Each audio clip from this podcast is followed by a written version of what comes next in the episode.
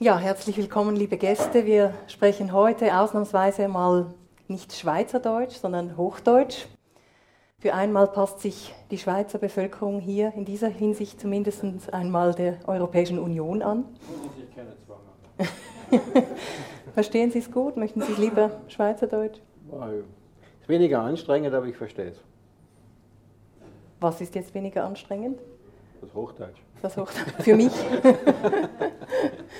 ich versuche es einmal. Wenn es nicht klappt, dann, dann wechsle ich auf Schweizerdeutsch. Ähm, wir begrüßen, wie gesagt, äh, einen Gast aus der Europäischen Union. Er kommt aus Österreich. Er ist der erste Botschafter, den die Un äh, Europäische Union in die Schweiz bzw. in das äh, Fürstentum Liechtenstein geschickt hat. Michael Reiterer war früher für die EU in Japan, in Tokio tätig. Davor war er für den österreichischen Außendienst in Japan und in Westafrika tätig. Michael Reiterer ist von Haus aus Jurist. Er hat später das Diplom der internationalen Beziehungen an der John Hopkins Universität in den USA erworben und unterrichtet heute an verschiedenen Universitäten internationale Politik. Ich bitte um einen herzlichen Applaus für Michael Reiterer.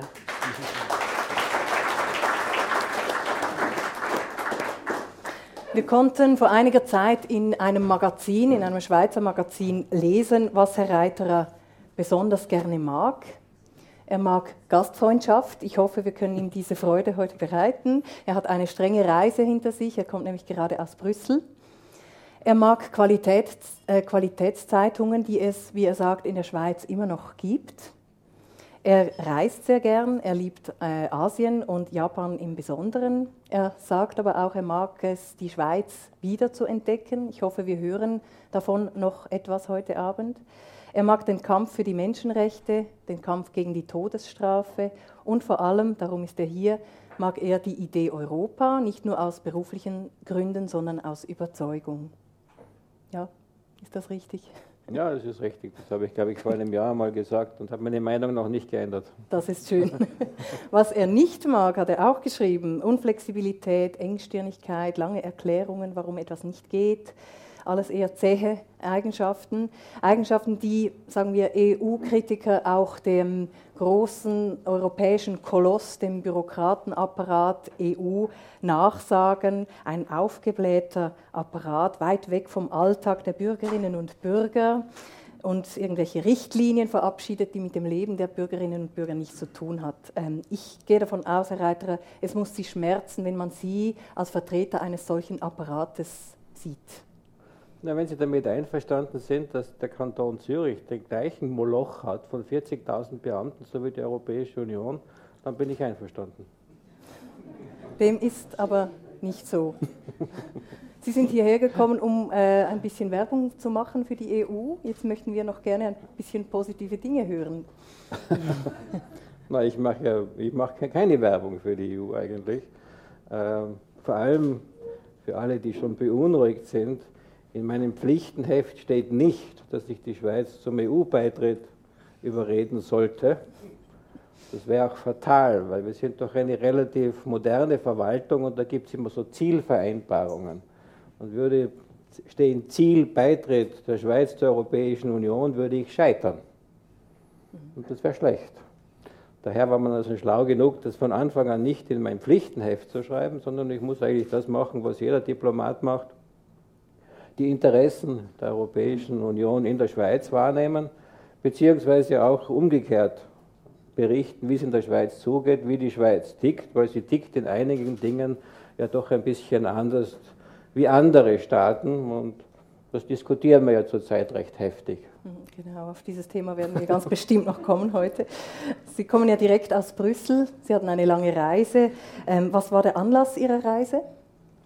Naja, das, das gehört zu den vornehmen Botschafterpflichten, wenn die Außenministerin des Gastlandes die, nach Brüssel reist, dann darf ich sie begleiten bzw. dann teilnehmen. Es hat heute ein Mittagessen gegeben zwischen Frau Calmire und Frau Außenkommissarin Ferrero-Waldner und da bin ich dabei gewesen. Und haben Sie etwas erreicht in den Verhandlungen zum Steuerstreit beispielsweise? Ach, Sie meinen den Dialog über die Beihilfen? Zum Beispiel? Ah, ja, ja. Man muss aufpassen. Steuerstreit, das ist so ein schwammiger Begriff, der so durch die, Geist, durch die Schweiz geistert. Ähm, nein, wir haben also auch gesprochen über diesen Beihilfendialog, mhm. wie es das gehört für einen Dialog. Und äh, da hat es doch, würde ich sagen, seit ich hier bin, in den letzten zwei Jahren doch eine eher erfreuliche Entwicklung gegeben, indem wir also weggekommen sind von dieser ganzen kriegerischen Sprache, Angriff und Attacken und sonstige Grauslichkeiten. In, in, der Zwischenzeit, glaube ich, sprechen wir ja tatsächlich. Wir haben also verschiedene Gesprächsrunden hinter uns. Ich glaube, wir wissen jetzt, was wir wollen und was wir nicht wollen. Und jetzt geht es also darum, das Ganze noch ein bisschen auszuloten. Aber es ist durchaus Bewegung hineingekommen. Das heißt Bewegung von Seiten der Schweiz gegenüber der EU? Ja, sicher, aber auch von unserer Seite. Ich meine, wenn man einen Kompromiss finden will, dann kann man also nicht sagen, jeder erreicht 100 Prozent. Das, das geht irgendwie nicht.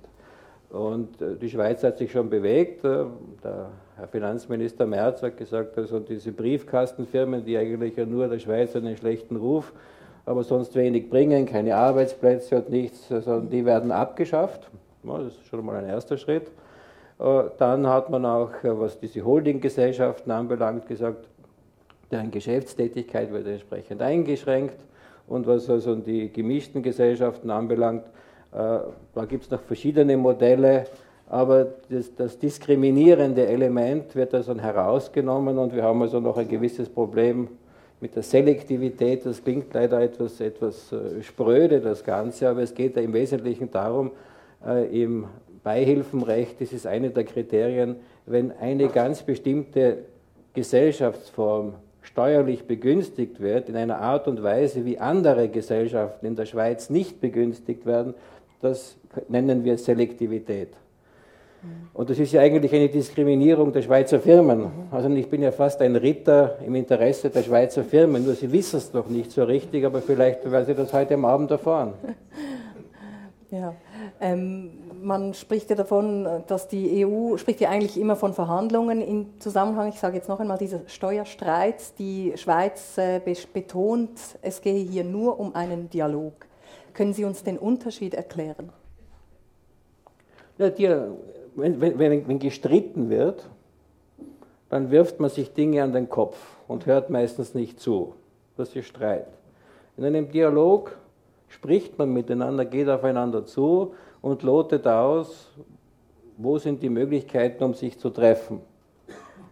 Und äh, die, der Unterschied da zu Verhandlungen ist, wenn wir sagen, und da schreiben wir jetzt alles nieder und schließen einen Vertrag ab. Aber das können wir ja nicht, weil mit der Schweiz äh, und mit dem System der Schweiz sind das teilweise kantonale Zuständigkeiten. Und zu meinem Glück und Freude ist das die Zuständigkeit von Herrn Finanzminister Merz und ich wünsche ihm viel Vergnügen mit den Kantonen, sich zu einigen. Gut, der Ball liegt also jetzt bei der Schweiz oder wie, wie sind die Verhandlungen denn heute jetzt? Äh, Gespräche. Das, die Gespräche. Bleiben wir korrekt. Um präzise zu bleiben, genau. Ja, ein bisschen kann ich es mir nicht verkneifen. Aber wie, wie ist denn jetzt der Stand? Wo ist der Ball? Ah, der, der Ball ist immer bei der Schweiz. Nein, aber ich glaube, das, das, das, das, wie man so in der Schweiz sagt, das kommt ganz gut. Äh, und, und ich glaube, dass es jetzt noch ein bisschen Bewegung geben wird, um also dieses Element der Selektivität noch äh, abzubauen. Äh, weil auch innerhalb dieses, dieses Beihilfenrechtes sagt man ja, die Selektivität spielt nur dann eine Rolle, wenn sie wirklich wichtig ist. Also so kleinere Selektivitäten, falls das geben sollte, die kann man in Kauf nehmen. Und da sehe ich also durchaus die Möglichkeit, dass sich beide Seiten bewegen und zu einem Kompromiss kommen, weil ich bin jetzt zwei Jahre da und beschäftige mich also mehr als mir lieb ist mit dem. Ich würde das also gerne mal abschließen, weil es kommen schon die neuen Dinge, um die man sich da kümmern muss. Und äh, ja, insgesamt, äh, man darf ja auch nicht vergessen, das wurde in der Schweizer Öffentlichkeit ja nicht so wahrgenommen, bevor dieses Problem, dieser sogenannte Steuerstreit, der ja ein Beihilfendialog ist, in der Schweiz an die Öffentlichkeit gekommen ist, hat man sich ja schon zwei Jahre lang bemüht, auf Beamtenebene etwas zu machen. Und da war es halt leider so, dass die Schweiz immer gesagt hat, Entschuldigung, von was sprechen Sie, wir verstehen nicht. Und halt nach zwei Jahren hat man halt gesagt, jetzt gibt es ein Verhandlungsmandat, jetzt muss man was machen. Und dann mache ich gleich die Brücke zu diese Woche. Wenn es den Amerikanern zu viel wird, dann sagen sie, innerhalb von drei Tagen wollen wir eine Lösung haben. Sonst kracht's. Mhm. So Und wir, geht's. bitte, wir reden, wir machen einen Dialog mit der Schweiz vier Jahre lang. Mhm. also jetzt? wer sind die Guten? Äh, und jetzt haben wir von Frau oh, Ferreira-Waldner... Sie, Sie könnten ruhig antworten. wir wollen es mal so im Raum stehen lassen. Sie wissen, diese, ähm, dieses Gespräch wird heute für das Radio, Radio Stadtfilter aufgenommen. Ich denke, diese Frage werden wir noch ein bisschen vervielfältigt äh, äh, aus, rausgeben können und dann warten, wie die Antworten lauten. Heute haben wir von Frau Ferrero-Waldner noch gehört, ähm, Eben, Sie haben es angesprochen, die Amerikaner machen Druck und die EU hat nun Angst, ähm, sie werde schlechter behandelt als ähm, die USA, die jetzt so schnell zu den zu, zu Daten gekommen ist, zur, also dank der Verletzung des Bankgeheimnisses, wie die einen sagen. Ist das ungerecht, was jetzt da passiert? Nein, Sie müssen sich nicht fürchten, wir fürchten uns nicht. Also, äh, wir haben nur gesagt, dass es völlig natürlich ist, dass es, äh, was immer da jetzt herauskommt, dass es nicht möglich ist, dass die Schweiz die, die Vereinigten Staaten besser behandelt als die Europäische Union.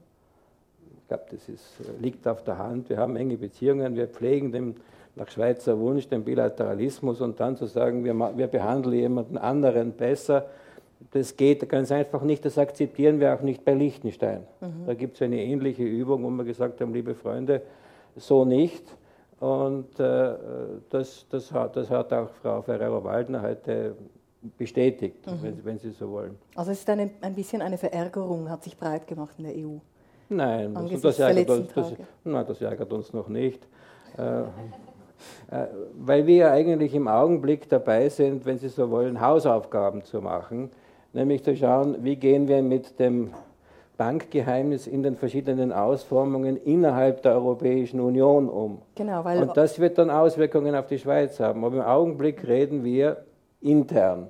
Und da gibt es also jetzt verschiedene Vorschläge, die indirekt, wenn Sie so wollen, verbunden sind. Zum einen hat vor drei oder vier Wochen die Kommission schon vorgeschlagen, das Zinsbesteuerungsabkommen, äh, nein, die Zinsbesteuerungsrichtlinie, weil wir jetzt innerhalb der Europäischen Union sprechen, äh, zu ändern.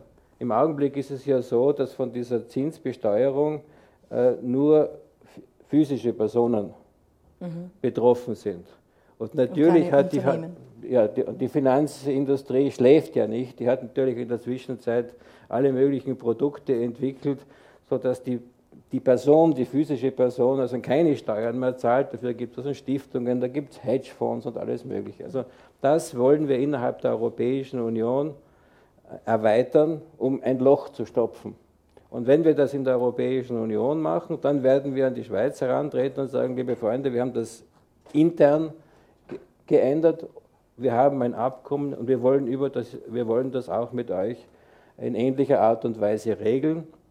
Und da gibt es von Anfang an Be äh, Gesprächsbereitschaft. Mhm. Das hat Herr, Herr, Bundesrat Merz schon im Dezember beim Besuch in Brüssel gesagt, wenn es in der Europäischen Union so weit kommt, dann wird es also nicht an der Schweiz liegen, da nicht weiterzureden. Also im Gegensatz zu den USA nimmt sich die EU erst vor, die eigenen Hausaufgaben zu machen, über die eigenen Bankgeheimnisse zuerst äh, zu diskutieren, um erst dann an die Schweiz zu treten und konkrete Forderungen zu stellen, was das Bankgeheimnis betrifft. Ja, so langsam lernen Sie uns schätzen, ja. Und dann gibt es noch ein zweites, einen zweiten Vorschlag, ähm, der für die Schweiz ganz interessant ist und wo ich also heute noch schnell beim Durchsicht der, der Pressemitteilungen gesehen habe, dass das auch in der also Pressezusammenstellungen, die ich bekommen habe, gesehen habe. Wir haben auch den Vorschlag gemacht, wieder intern in der Europäischen Union, äh, das Bankgeheimnis einzuschränken nämlich in der Art und Weise, dass, dass Rechtshilfe gewährt werden muss. Das heißt also, dass ein Drittstaat, Angehöriger, äh, sich äh, nicht darauf berufen kann, dass eine Information nicht gegeben wird, nur weil sie von einer Bank gehalten wird. Und das ist, glaube ich, an sich ein ganz interessantes Konzept, weil das heißt, dass das sogenannte Bankkundengeheimnis in, gegenüber dem eigenen Staat bestehen bleibt. Das ist das Konzept der Europäischen Union, dass man sich aber ein Drittstaatsangehöriger nicht darauf berufen kann gegenüber seinem eigenen Staat. Und da ist eigentlich, kommt mir vor, gar nichts dagegen einzuwenden. Äh, damit ist der Datenschutz im eigenen Staat gesichert, kommt also nicht zu dem gläsernen Bürger, von dem da immer gesprochen wird. Mhm. Aber wenn es einen Verdacht gibt, dass ein, einer aus einem Drittstaat eben Steuerhinterziehung oder Steuerbetrug äh, betreibt, dann kann man sich nicht darauf berufen. Und ich sage bewusst Steuerbetrug oder Steuerhinterziehung, weil die hohe Kunst der Unterscheidung ist eine Schweizer Angelegenheit. Das sind die Europäer und die Amerikaner sehr begriffsstützig, die verstehen das einfach nicht. Was glauben Sie? Ähm, der ehemalige Finanzminister in Deutschland, der Herr Eichel, hat ja kürzlich gesagt, das Bankgeheimnis der Schweiz wird äh, kein Jahr mehr oder vielleicht noch ein Jahr halten. In einem Jahr ist es weg. Äh, was denken Sie punkto Bankgeheimnisse und eben, was Sie angesprochen haben, diese Unterscheidung zwischen Steuerhinterziehung und Steuerbetrug? Wie lange kann sich dieses noch halten? diese Eigenheit, die Sie nennen? Ach, ich weiß nicht, welchen Kaffeesud der Herr Eichel anschaut. Also ich möchte da eigentlich keine, keine Prognosen machen. Äh, das ist, eine, glaube ich, eine, eine Diskussion, die ja vor allem auch jetzt in der Schweiz geführt werden sollte. Und die ist ja voll angesprungen jetzt. Es gibt ja alle, alle möglichen Vorschläge, wenn ich schaue. Ich habe also gelesen, die, die SP hat einen sehr aus, ausformulierten Vorschlag vor kurzem, vor kurzem gemacht Jetzt hat man diese Arbeitsgruppe ein, eingesetzt und äh, da hat man auch gesagt, man will das relativ rasch machen. Und das finde ich eigentlich schon ganz interessant, weil äh, am letzten Sonntag ist die Sonntagspresse übergequollen mit Berichten über dieses Thema und ich habe mich also da mühsam durchgekämpft durch alle möglichen Artikel. Und was ich da schon gesehen habe, also seit 1930 findet in regelmäßigen Wellen immer wieder die gleiche Diskussion statt in der Schweiz. Und komischerweise passiert immer nur dann was, wenn die Vereinigten Staaten Druck ausgeübt haben. Und das hat mir schon zu denken gegeben, weil wenn man in zwei Jahren hier bei so Veranstaltungen oder wenn ich mit den Leuten rede, gibt man mir immer einen guten Ratschlag und sagt, bitte nur keinen Druck auf die Schweiz ausüben, weil ansonsten kommt diese Redouis-Mentalität und man wehrt sich und dann geht gar nichts mehr. Da bin ich grundsätzlich geneigt, sowas zu verstehen. Also da gibt es also, ich bin ja Tiroler, auch wir könnten so reagieren, habe ich durchaus Verständnis dafür. Nur wenn ich mir dann anschaue, in dieser geschichtlichen Sicht, also ohne amerikanischen Druck wäre wahrscheinlich überhaupt nichts passiert bei dieser Steuerangelegenheit. Mhm. Und ich glaube, da muss man jetzt so, so eine Balance finden. Aber ähm, wie schon gesagt, wir sind ja nicht die, die drei Tagesfristen mhm. stellen. Okay, das sind andere. Ähm, jetzt ist ja am 2. April dieser G20-Gipfel, an dem die wichtigsten 20 Industriestaaten zusammenkommen. Die Schweiz muss sie bangen, also auch europäische Länder sind ja da dabei natürlich äh, muss die Schweiz bangen, nun jetzt äh, als äh, böse Steueroase an den Pranger gestellt zu werden. Diese Angst, die geht ja um jetzt in der Schweiz. Deshalb äh, gibt man sich ja jetzt auch, macht man wahrscheinlich auch ein bisschen vorwärts mit der Diskussion. Na gut, das, das wird ein Thema sein. Das hat, das äh, hat man ja bei dem Vorbereitungstreffen gesehen, letztes Wochenende. Äh, und das hört man ja auch aus den Vereinigten Staaten. Senator Obama war ja einer der Mitunterzeichner mit dem Senator Penn einer, einer, einer Resolution gegen die Steueroasen. Also da gibt es auch gewisse Absichten. Ja, und, und, und der UBS-Fall wird also sicher nicht dazu beitragen, die, die Wogen zu glätten, mhm. würde ich einmal so annehmen. Also muss die Schweiz vieles fürchten? Ach, fürchten, fürchten würde ich mich nie. Ich, ich glaube, man, man muss, und so verstehe ich auch den Beschluss des Bundesrates von, von, von, von gestern, äh, man muss sich jetzt einfach Strategien überlegen, wie man reagiert und nicht warten, dass man zu einer Reaktion gezwungen wird. Es ist mhm. immer schlecht, das, das, das Heft aus der Hand zu geben. Und, und äh, ich glaube, da tut sich jetzt also doch was. Es gibt ja da viele Ratschläge und so, die ich nicht geben will oder kommentieren will, weil ja die Schweizer Innenpolitik nicht, nicht meine Sache ist. Aber da wird es also sicher, sicher Bewegung, Bewegung geben. Was den G20-Gipfel anbelangt, so, so, muss man da ja dann ein, ein, ein, ähm, eine Einigung finden, sind ja nicht nur die Europäer dort, es sind die Amerikaner dort, es sind die Kanadier dort und es sind also vor allem auch die neuen Staaten mhm. drunter. Und, und äh, die G20 ist ja das Gremium, das die G7 abgelöst hat, was ja doch ein, oder dabei ist abzulösen. Man muss ja vorsichtig sein, aber man kann in der heutigen Welt äh, ja nicht mehr Politik machen, ohne sich genau zu überlegen, was sagt China, was, was, was sagt Brasilien, was, äh, die, die Rest der Welt ist ja einzubinden. Mhm. Und, und daher ist das Ganze schon äh, größer geworden und äh, man sieht ja in letzter Zeit auch einen wachsenden Druck der öffentlichen Meinung. Weil wenn Sie sich jetzt erinnern oder in Erinnerung rufen, diese Milliardenprojekte, die von sämtlichen Regierungen ja, gemacht werden, Stützungen und, und Belebungsprogramme und so weiter. Und da wird das Verständnis, dass, dann, dass es dann Geld gibt, das irgendwohin versickert, das wird natürlich immer geringer, das Verständnis, und die, die Toleranzschwelle sinkt. Mhm. Weil das ist ja dann auch sehr stark öffentliches Geld. Und ich glaube, das muss man eigentlich schon verstehen, äh, dass da die Sensibilität einfach größer wird. Aber die öffentliche Meinung hier in der Schweiz ist ja auch die, dass die Leute ein bisschen Wut äh, verspüren und sagen, äh, die, zum Beispiel jetzt die Amerikaner und vielleicht auch ein, einige EU-Länder äh, versuchen jetzt unter dem Deckmantel der politischen Auseinandersetzung Erpressungsmethoden anzuwenden, um in dieser Finanzkrise zu Geld zu kommen. Na, also Erpressung, das klingt, das ist ja kriminell. Ja, das wird der USA ja vorgeworfen. Würden wir nie Sie machen. hat den Rechtsstaat werden wir, na, ich, ich, bin nicht der amerikanische Botschafter, das, äh, den gibt es im Augenblick nicht übrigens. Also, das, das ist Sache der, Sache der Amerikaner. Aber Sie sehen ja, wir führen einen Dialog, wir sprechen und so, also da sehe ich schon einen gewissen, gewissen Unterschied. Ich habe das vor kurzem auch gesagt, die Europäische Union ist rechtsstaatlich verfasst.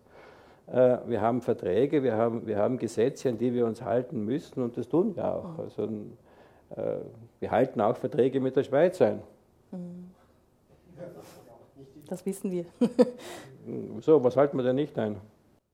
Also zum Beispiel also in der letzten Zeit die Art und Weise, wie der äh, Minister von Deutschland äh, uns unter Druck gesetzt hat, äh, war es eigentlich gar nicht mehr formal, nicht mehr so verträglich und äh, also es war kein richtiges Konzept in dem Sinne. Das war richtig ein, eine, eine nicht sehr diplomatischen Art, uns unter Druck zu setzen. Und äh, ganz klar, es geht natürlich auch da um reine Konkurrenz. Reine Konkurrenz. Ich meine, also der Konkurrenz da, unter den Finanzplätzen. Unter anderem war es damals die große also Industriekonzern, äh, welche Politik die getrieben haben, um uns, also große Firmen wie Sulzer, aus dem Markt zu weg, wegzuräumen. Und das ist ganz klar. Die Europapolitik ist an sich äh, also, äh, ländlich betrieben von Großkonzernen, von Großfirmen und großen Interessen gegen gleich große Interessen der Schweiz. Aber das hat nichts, das hat nicht rein nichts mit der Angelegenheit von äh, also äh, hoher Politik oder so. Das ist rein Konkurrenzkampf. Hm. ich, bin froh, dass Sie, ich bin froh, dass Sie das sagen eigentlich, weil Sie sagen, Sie haben erwähnt, Herr Steinbrück hat gesagt oder nicht gesagt. Herr Steinbrück ist deutscher Finanzminister. Für die, für die Europäische Union spricht der Präsident der Europäischen Kommission, spricht ein zuständiger Kommissar und manchmal hier in der Schweiz bin es ich. Das ist die Europäische Union.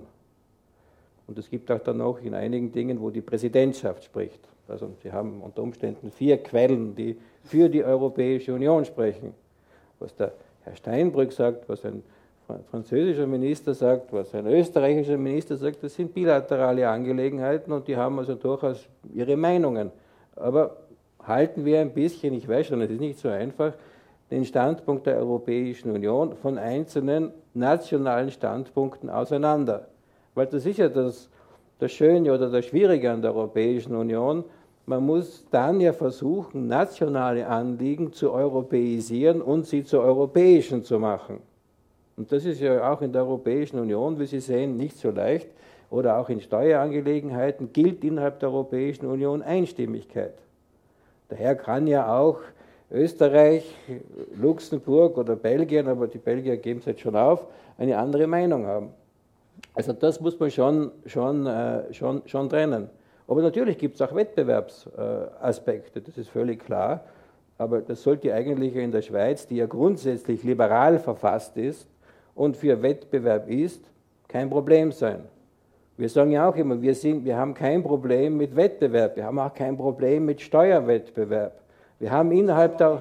Wettbewerb äh, auf ein normales Niveau äh, also geführt wird, aber selbstverständlich, wenn, wenn wir unter Druck kommen, und zwar politischer Druck, dann hat es dann hat's mit Wettbewerb nicht mehr zu tun.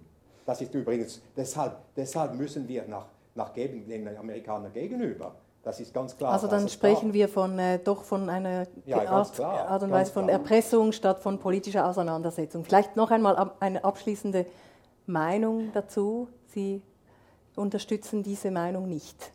Nein, nicht. Erpressung würde ich nie in den Mund nehmen und würde ich also auch niemanden anderen unterstellen. Also da, da, bin ich, da, da, bin ich sehr vorsichtig und das ist ja, Erpressung ist ein Begriff aus dem Strafrecht das kann ich mich noch erinnern von meinen juristischen Studien her, würde ich also nie leichtfertig, nie, würde ich nie leichtfertig in den, in, in, in den Mund nehmen. Äh, aber ich glaube, was man ja gesehen hat, und die Diskussion läuft ja auch in der Schweiz so, äh, es ist halt oft schwierig, und das war ja auch der Fall, zu sagen, wenn ein Prozess halt so lang dauert, und dann gibt es halt Staaten vielleicht, die sagen, jetzt reißt mir die Geduld. Mhm. Aber ich habe schon gesagt, wir sprechen in einigen Dossiers schon vier Jahre, fünf Jahre. Also Sie sehen, wer sind die Guten? Ne? Ich frage schon wieder. Einmal mehr.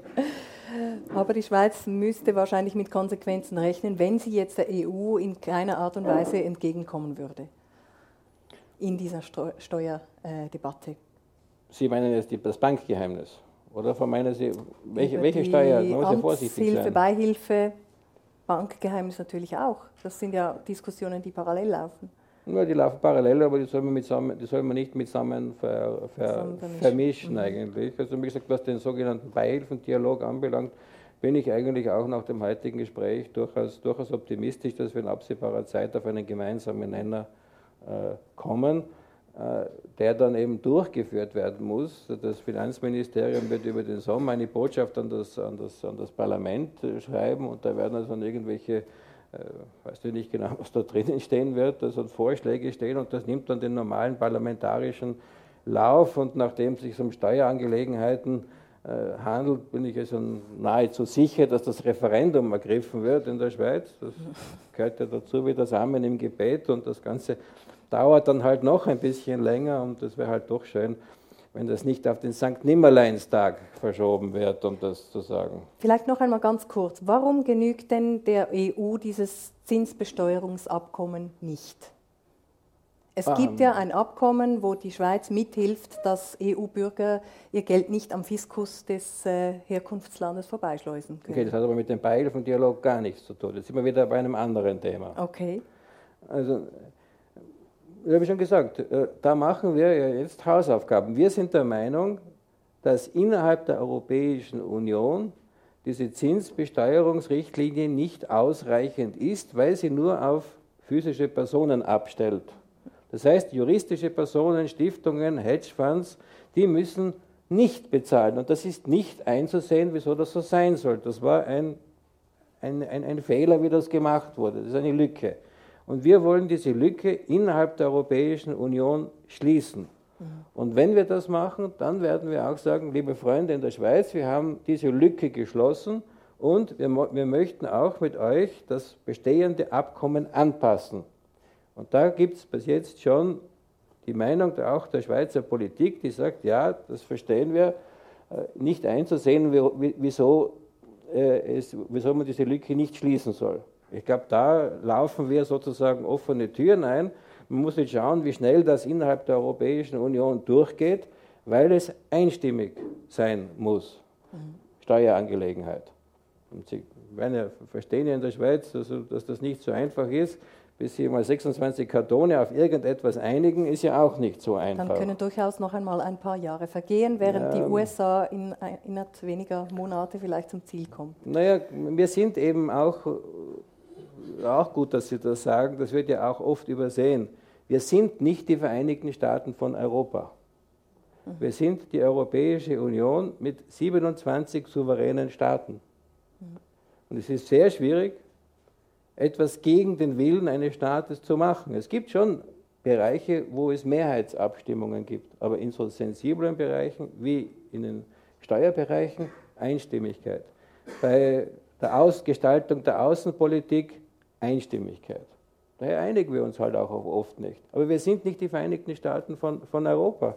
Das ist, das ist immer so ein ambivalentes Verhältnis. Da wirft man uns oft vor und sagt, ne, ihr Europäer, ihr, ihr kommt zu nichts und so weiter. Aber die Konsequenz wäre eigentlich zu sagen, okay, Transfer von Souveränität 100 auf, einen, auf ein Zentrum hin. Das haben wir nicht.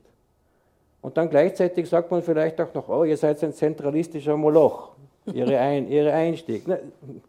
Die Leute wissen oft nicht einmal genau, was sie uns eigentlich vorwerfen. Das Ganze Zwischendurch sollen wir alles sofort richten, was nur geht, wenn man mehr Machtmöglichkeiten hat. Und hätten wir die, dann sagt man wieder, oh, aber jetzt Diktatur. Und die Leute können auch nichts äh, sagen, demokratisch sind sie auch nicht, direkte Demokratie haben sie auch nicht. Also die Europäische Union ist überhaupt das Letzte. Und dann fehlt noch die Übersicht, weil eben manchmal spricht die EU und manchmal sind es die EU-Länder, die etwas sagen und die Schweizerinnen und Schweizer kommen da gar nicht mehr nach. Ja, da haben Sie mein volles Verständnis. Die europäischen Bürger verstehen das auch oft nicht, was, was da eigentlich los ist. Aber auch, auch das soll man nicht zu negativ sehen, weil wir sind eben, wenn Sie so wollen, dort, wo die Schweiz 1848 war. Ein Staatenbund. Und dann hat sich die Schweiz in einen Bundesstaat umgewandelt. Die Europäische Union hat das immer noch nicht gemacht, deswegen sind wir eben nicht die Vereinigten Staaten von Europa. Denn wir müssen uns immer einigen, wir müssen Kompromisse eingehen und das hat auch zum Effekt, dass das System halt teilweise nicht schlüssig ist. Weil wenn Sie 20 Kompromisse gemacht haben, dass das, das ist genauso, wenn Sie ein Haus permanent umbauen. Ne? Wenn Sie das neu bauen könnten, wir sagen, aha, da mache ich mein Wohnzimmer, mein Schlafzimmer und da, da mache ich den Vorratszimmer, das Büro aber wenn Sie eine alte Hütte andauernd anpassen, ist halt immer ein Kompromiss. Es könnte immer besser sein. Und trotzdem, Sie sind ein überzeugter Europäer. Warum denn? Ja, ist, Ihnen, ist, Ihnen, ist Ihnen jemand was Besseres eingefallen? also ich bin schon überzeugt, dass man, dass man innerhalb von, von Europa äh, die Zusammenarbeit braucht. Die braucht man auch gerade für die Friedenssicherung, da sagen viele, oh Gott, der lebt noch in, in der Vergangenheit, weil nachdem sich die Deutschen und die Franzosen ja nicht mehr den Schädel einschlagen, braucht es die Europäische Union ja nicht mehr. Das ist wirklich eine ganz kurzfristige Sicht der Dinge. Erinnern Sie sich an die 90er Jahre, als Jugoslawien auseinandergebrochen ist, hat es plötzlich Krieg in Europa gegeben. Ich war damals noch in Österreich und wir haben im Fernsehen gesehen, also an der slowenischen Grenze vor unserer Haustür hat das hat man von Österreich aus filmen können, wie dort geschossen wurde, wie die Panzer gefahren sind und wie die Häuser gebrannt haben. Das war also nicht sehr weit weg, das war österreichische Grenze. Und da hat man also dann auch gesagt, ah, da wird man was machen müssen. Daher hat man den Staaten ja auch diese Beitrittsperspektive angeboten. Im Interesse dieser Staaten, im Interesse der Mitgliedstaaten der Europäischen Union, aber auch im Interesse Europas und damit auch der Schweiz. Und die Schweiz anerkennt das ja auch, indem sie sich bei diesen mit Kohäsionsmitteln beteiligt. Das, was wir da auch gelernt haben, ist eben, da innerhalb der Mitgliedstaaten der Europäischen Union werden die Konflikte in Verhandlungssälen oder vor Gericht ausgetragen, aber nicht mit Waffengewalt ausgetragen. Und das ist doch ganz wichtig. Wenn jemand nur einen Funken von Geschichtsverständnis hat, dann sehen Sie doch, so lange Nicht-Krieg in Europa hat schon lange nicht mehr gegeben. Und dass man, dass für uns auch als Europäische Union und ich hoffe für ganz Europa Jugoslawien eine Lehre war, das will ich ja doch hoffen. Weil wir haben auch gesehen, dass wir nicht handlungsfähig waren. Wir konnten den Krieg nicht eindämmen, das haben dann die Amerikaner gemacht. Wir haben also zugeschaut, wie es einen Genozid gegeben hat. Kein Mensch hat geglaubt, dass es sowas im 20. Jahrhundert in Europa noch einmal geben wird. Und trotzdem hat es gegeben. Und darauf hat man dann auch reagiert, indem man gesagt hat, man muss der Europäischen Union die Möglichkeit geben, stärker außenpolitisch zu handeln. Und deswegen hat man dann den Vertrag von Maastricht gemacht und hat angefangen, so eine Institutionen aufzubauen, dass wir eine bessere Außenpolitik machen können. Wir haben auch festgestellt, selbst wenn wir Truppen einsetzen wollten, wir können sie nicht transportieren. Wir mussten von den Amerikanern und von der Ukraine Transportflugzeuge anmieten. An, zu diesem Zeitpunkt wurde auch der Entschluss gefasst, eine militärische Variante des Airbus zu bauen. Die gibt es heute noch nicht. Wir sehen, wie schnell das alles geht. Und, aber aber das, das Bewusstsein ist gewachsen und der Vertrag von Lissabon, so kommt, würde also die Institutionen für die Außenpolitik wieder straffen. Das ist ein bisschen der europäische Ansatz, dass man Institutionen schafft. Das ist gut, das hilft, aber Institutionen können den politischen Willen nicht ersetzen. Man braucht dann auch den Willen, dass dieser gemeinsame hohe Beauftragte dann auch wirklich handlungsfähig ist. Aber Institutionen helfen. Und das ist übrigens ein Aspekt, der von den äh, Bürgern in Europa durchaus positiv gesehen wird. Bei diesen Euro-Staat-Umfragen, die wir machen, wo, wo über Jahre die gleiche Frage gestellt wird, da ist immer große Zustimmung unter europäischen Bürgern, dass die Europäische Union international geschlossen auftreten soll. Wir wollen eben auf gleicher Augenhöhe mit den Amerikanern sprechen, wir wollen mit den Chinesen sprechen, mit den Indern sprechen, mit den Brasilianern sprechen. Da ist sehr viel Verständnis des europäischen Bürgers da. Also die EU ist ein Garant, dass es nie mehr Krieg gibt in Europa? Ja, ich hoffe schon. Mhm. Unter den Mitgliedstaaten der Europäischen Union. Also die Schweiz ist weiterhin dem Kriegsrisiko ausgeliefert. Na, also da ist sie ja gut eingebettet, würde ich sagen, mit Ausnahme von Liechtenstein. Und in der Zeit und in der Zeitung lese ich ja immer nur, dass bei Manövern die Schweiz in den Liechtenstein einmarschiert und nie umgekehrt. Nie umgekehrt, okay. Kommen wir zurück zur Finanzkrise. Das ist ja zwar nicht Krieg, aber doch auch eine sehr, sehr schwierige Situation. Wie glaubt die EU, diese Krise bewältigen zu können? Wir können sie allein nicht bewältigen. Das ist das, was in jeder gelernt hat. Welche Rolle will die EU global spielen in dieser ganzen Bewältigung? Die wollen wir spielen. Wir geben uns auch Mühe.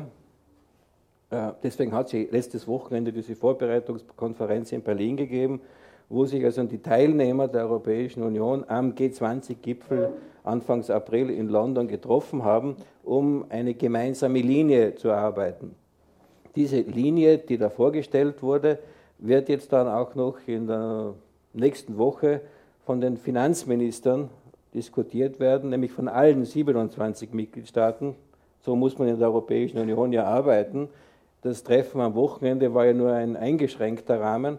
Das wird jetzt noch einmal von allen 27 Finanzministern beraten und damit dann eine Linie festgelegt für, die, für das Treffen in, in, in London. Aber ich glaube, wenn Sie zurückschauen auf den 15. November des letzten Jahres, als es die erste Konferenz dieser Art in, in, in den Vereinigten Staaten gegeben hat, damals noch von Bush einberufen, da hat sich die europäische Linie durchgesetzt. Das amerikanische Krisenbewältigungskonzept, so wie im, im November 2008, war ein anderes. Können Sie das noch einmal rekapitulieren? Ja, die, die, die, die, Europäische Union hat, hat, hat vorgeschlagen und die Amerikaner haben das dann akzeptiert, dass es also besser, be, besser ist, eine Rekapitalisierung von, von Banken zu machen, als den Aufkauf von, von, von, von Krediten. Also da ist Europa gemeinsam aufgetreten und hat sich eigentlich erst einmal durchgesetzt. Äh, wir kämpfen da natürlich auch mit, mit aufkeimenden Nationalismen, das ist schon richtig. Äh, wir haben immer diese, diese, diese Gipfeltreffen, wo man sich auf eine gemeinsame Linie einigt und dann gibt es dann doch immer wieder so Ausreißer, in, in dem dann einige sagen, naja, okay, ich pumpe x Milliarden Euro in, die, in meine nationale Wirtschaft, aber das darf nur meinem Land zugutekommen. Also wie die Franzosen jetzt mit der Autoindustrie machen wollten. Zum Beispiel, oder die Amerikaner schreiben also auch Buy American hinein und so. Das ist natürlich das falsche Rezept. Mhm. Und da hat auch die Europäische Kommission schon reagiert und hat das dann gesagt, wenn es so Programme gibt, die sagen, das dürfen nur national verwendet werden, dann werden sie von der Europäischen Kommission nicht genehmigt. Mhm. Also da braucht es da braucht schon Gemeinsamkeit und da braucht es auch wieder ein bisschen ein historisches Gedächtnis, äh, weil was in den 30er Jahren des letzten Jahrhunderts schiefgelaufen ist, das war ja genau der Protektionismus. Und der Protektionismus hat ja die Schraube immer nur hineingedreht. Und diese Lehre haben wir ja hoffentlich gezogen und wir werden uns das ersparen. Dass es sehr schwierig ist, jetzt da herauszukommen, ich meine, das wissen wir alle, aber dass Alleingänge möglich sind, das gibt es nicht. Mhm. Und das ist also doch die ganz starke Message. Das ist ausgegangen von den Vereinigten Staaten, das ist nach Europa gekommen und das hat sich nach Asien fort, fortgesetzt. Also der, der, Einbruch in Japan zum Beispiel ist, ist dramatisch. Äh, die haben also einen, einen, einen Rückgang äh, der, der, Exporte von, glaube ich, 12, 12, bis 15 Prozent. Das Bruttosozialprodukt geht um, geht um 4 Prozent äh, zurück. Sie sehen es auch in China. In China ist das ganz gefährlich. Äh, weil, weil, weil damit sehr viele Arbeitskräfte freigesetzt werden, Wanderarbeiter, die eigentlich äh, arbeiten, wo sie nicht wohnen, wo sie nicht im sozialen Umfeld sind. Das ist ein, das ist ein, ein, ein, ein Unruhepotenzial, ein, ein, ganz wesentliches. Und wir haben es ja auch, ich brauche da nicht so weit gehen, in der Europäischen Union. Natürlich hat es Demonstrationen in, in, in, Großbritannien gegeben, äh, wo, sich, wo man gesagt hat, britische Arbeit für britische für britische Arbeiter. Das abzulehnen, das ist das falsche, ist, ist, ist das falsche Rezept. Sie sehen, was sich, in, was sich in Ungarn tut. Sie haben gesehen, die Regierung in Lettland ist gefallen. Äh, man, man hat große äh, Aktionen machen müssen, um Länder aufzufangen. Man denkt jetzt nach, und das ist wirklich ein ganz, ein ganz ein wesentlicher Beitrag, ist, dass wir den Euro haben. Ohne den Euro würden wir uns in der Krise viel schwieriger tun, weil mit den nationalen Währungen hätte mit tödlicher Sicherheit ein Abwertungskampf begonnen. Mhm. Wahrscheinlich die, wären wir mit der Lira hinuntergefahren, mit den Franc hinuntergefahren, um einen Vorteil für die eigene äh, Exportwirtschaft äh, zu, zu machen. Und das ersparen wir uns dank des, dank des Euros. Ist, es ist nicht möglich. Und auch die Staaten, die den Euro nicht haben, denken jetzt nach, den einzuführen. Also die Ungarn hätten den Euro lieber vorgestern eingeführt als, als heute.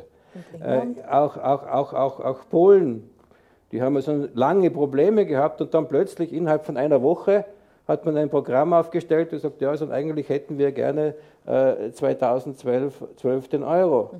Die Dänen und die Schweden haben auch nachdenken angefangen, ob es nicht besser wäre, den Euro zu haben. Die Isländer sind sich plötzlich sehr einsam vorgekommen in ihrer Umgebung und haben gefunden, es wäre doch eigentlich besser, da irgendwo dazuzugehören. Ne? Und vor einem Jahr, wenn man das gesagt hätte, hätte er gesagt, dem geht es nicht gut. Da hat man ja geglaubt, die Isländer, die haben den Stein der Weisen gefunden. Die produzieren das Geld nur so. Apropos Zusammenarbeit, ähm, alles hofft jetzt auf Obamas Amerika. Das Amerika hat sich geändert, die Hoffnungen sind groß. Man weiß aber auch, dass Obama nicht Wunder äh, machen kann und schon gar nicht alleine. Ähm, wie wird die Zusammenarbeit mit den Amerikanern in Zukunft aussehen? Naja, die, die Erwartungshaltung ist, dass es besser wird. Äh, äh, die Außenkommissarin Frau Ferrero-Waldner ist heute unmittelbar nach dem Mittagessen mit Frau Calmire in die Vereinigten Staaten geflogen, um sich mit Frau Clinton zu treffen. Äh, auch mit dem Hintergrund, die Europäische Union ist ja Teil des sogenannten Quartett, das versucht, so ein friedensstiftend im, im, Nahen Osten zu sein, gemeinsam, gemeinsam mit den Amerikanern. Äh, die Signale, die aus den Vereinigten Staaten kommen, sind, dass, äh, dass Kooperation und Multilateralismus wieder groß geschrieben werden. Wir sind sehr froh, dass, dass die neue Verwaltung in Amerika vor allem auch dem Klimawandel ein Augenmerk gibt, und zwar hoch, hoch angesiedelt. Weil das ist ja für mich einer der, muss ich wirklich sagen, der beunruhigendsten Dinge, ist, dass wir jetzt so tun in der, in der Wirtschaftskrise, wo jeder sich konzentriert auf die Wirtschaft, was ich nicht kritisiere, aber so zu hoffen, dass also der Klimawandel jetzt Pause macht, weil Wirtschaftskrise ist. Das ist ja furchtbar kurzsichtig und, und, und sämtliche Studien, die herauskommen, halten uns doch drastisch vor Augen, dass es immer schlechter wird. Also man kann vor diesem CO2-Ausstoß nicht die Augen verschließen, auch nicht in der Krise. Und, und, und da sind wir so froh, jetzt mit den Vereinigten Staaten einen, einen Partner zu haben, im Hinblick auf die ganz wichtige Konferenz in Kopenhagen, wo jeder sagt, wenn wir dort noch einmal heiße Luft produzieren und uns zu keinen Aktionen äh, äh, aufraffen können, dann wird das für unsere Kinder und, und, und deren Kinder dramatisch werden.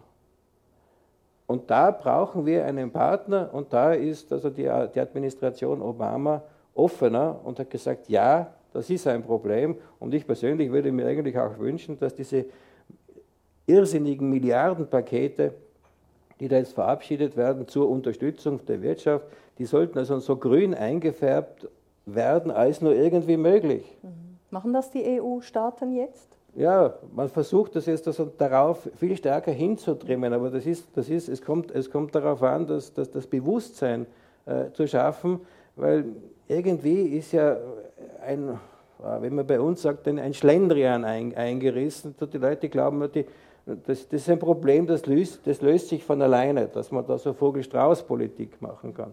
Aber das geht bei der Umwelt nicht. Und wenn, es, wenn wir sehen, welche Stürme es gibt, welche Hochwasser es gibt, dass es viel Schnee gibt, ja, das sind doch die Zeichen. Das ist ja wirklich das Zeichen an der Wand. Und, und, und auf was wir eigentlich warten, das weiß ich nicht. Und ich, das, das stört mich persönlich also furchtbar, dass man, dass, dass man da nicht, nicht durchkommt. Aber das ist eigentlich die Aufgabe der Politiker. Aber ich, als Bürger finde ich, das ist eigentlich etwas, wo man jeden Abgeordneten, jeden Politiker sagen soll, lieber Freund, das ist deine Verantwortung und ich möchte, dass du diese Verantwortung auch wahrnimmst. Das müsste ja auch ein Thema an dem, dem G20-Gipfel am 2. April sein. Man will ja gestärkt aus dieser Krise herauskommen. Dazu gehörte auch ein bewussteres äh, Umweltprogramm. Ja, und die Europäische Union, also das ist keine, keine Werbung, ich entschuldige mich gleich dafür, aber wir, haben das, wir, haben, wir sagen das seit zwei Jahren. Mit der Administration Bush hat das zu nichts geführt. Mhm. Äh, äh, wir sind auch nicht gerade auf offene Ohren bei den Chinesen gestoßen, aber auch da, das ändert sich. Die, haben, die, die schlimmsten Unwetter sind ja in China. Und, und, und, und, und da, da tut sich auch was, nämlich nur zu argumentieren, ja, aber das ja zum, gehört zum Glück jetzt auch der, der Vergangenheit an, zu sagen, ja, ihr Industriestaaten, ihr habt euch aufgrund, auf, auf Kosten der Umwelt entwickelt und seid zu dem geworden, was ihr heute seid, und uns wollt ihr dieses Recht nicht, äh, nicht geben. Das geht aufgrund der Größenverhältnisse ganz einfach nicht mehr. Und ich glaube, das setzt sich jetzt langsam durch. Und deswegen brauchen wir ja mehr Zusammenarbeit, deswegen brauchen wir Global Governance, wie das genannt wird. Global Governance heißt ja, es gibt, keine, es gibt ja keine Weltregierung, aber man muss sich schauen, dass man sich verständigen kann mit einem möglichst dichten Netz von Verträgen, die aber auch eingehalten werden. Schöne Erklärungen, äh, die haben wir also in Massen. Also, aber wir brauchen Aktionsprogramme, wo nicht nur Aktionsprogramm draufsteht, sondern wo es auch drinnen ist. Mhm. Und, und da tut sich, glaube ich, jetzt schon mehr. Und das ist für mich eigentlich auch die einzige Hoffnung, dass das nicht nur ein leeres Gerede ist, dass jede Krise etwas Gutes hat. Das ist immer so ein Stehsatz, wo man sagt, was soll das jetzt wieder heißen? Ne? Normalerweise sagt man immer, ich könnte ohne Krise auch leben, oder? Okay. Ähm, wechseln wir mal das Thema. Wir haben vor drei Wochen haben wir Schweizerinnen und Schweizer über die Fortsetzung des Personenfreizügigkeitsabkommens ähm, abgestimmt, die über die Erweiterung äh, auf die neuen EU-Länder Rumänien und Bulgarien. Herr Reiter, haben Sie diesen Sonntag in Bern erlebt? Haben Sie zusammen mit den zuständigen Bundesrätinnen das gefeiert? Das war ein sehr hektischer Tag für mich. Wie haben Sie den verbracht? War der ähm, Nein, also ich habe ja, das, das, ist, das ist ja nachlesbar. Ich bin ja oft genug gefragt worden. Ich habe immer gesagt, ich habe volles Vertrauen in die Schweizer, ich habe Vertrauen in die Schweizer direkte Demokratie, das wird angenommen werden. Haben Sie nie gezweifelt? Nein, ich habe nie gezweifelt. Ich habe auch immer gesagt, dass 53,27 Prozent der Schweizer dafür sein werden. Und Sie waren überrascht. Ich habe mich getäuscht, aber manchmal täusche ich mich ja gerne. Und, und äh, ich, ich meine das auch so, auch so. Weil wenn Sie jetzt schauen, wie diese ganzen europapolitischen Abstimmungen ausgegangen sind, Also ich glaube, da, sind die Schweizer wirklich so, da sind dann also das Hemd näher als der, als, als der Rock ist. Das ist im Interesse der Schweiz, das ist keine Liebeserklärung an die Europäische Union, so nehme ich das nicht auf. Auch der Bilateralismus wurde ja, erfinden, wurde ja erfunden, damit die Schweiz nicht Mitglied werden muss. Ich verstehe das schon. Äh, äh, aber, aber trotzdem, ich glaube, das ist doch ein deutliches Anerkenntnis einer Realität, weil die Schweiz kann viel ändern, aber nicht ihre geografische Lage. Und daher und zu dieser geografischen Lage kommt ja auch noch dazu, dass ja doch sehr viel Werteübereinstimmung ist. Wenn ich schaue, also die außenpolitischen Ziele der Schweiz und der Europäischen Union sind praktisch deckungsgleich.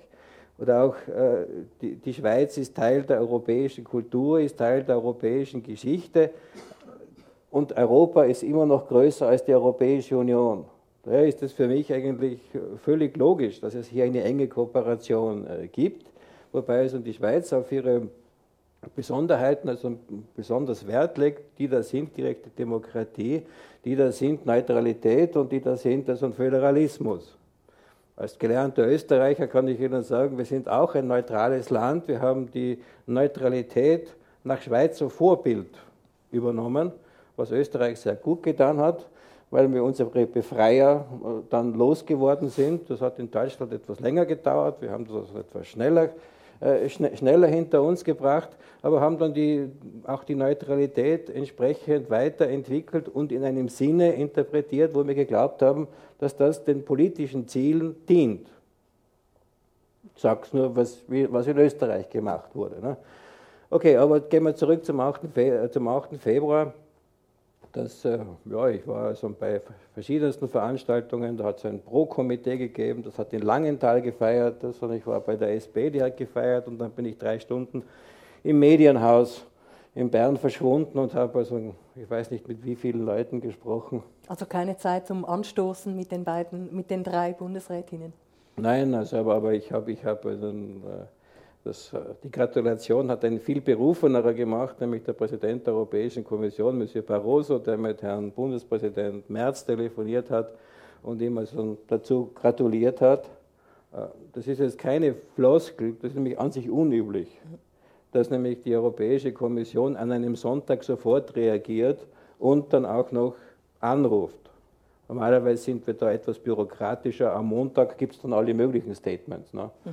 Äh, äh, aber das wurde noch am Sonntag, Sonntag gemacht und, und äh, hängt auch damit zusammen, natürlich, dass Präsident Barroso ein spezielles Verhältnis zur Schweiz hat. Er hat äh, hier studiert und, und längere Zeit gelebt.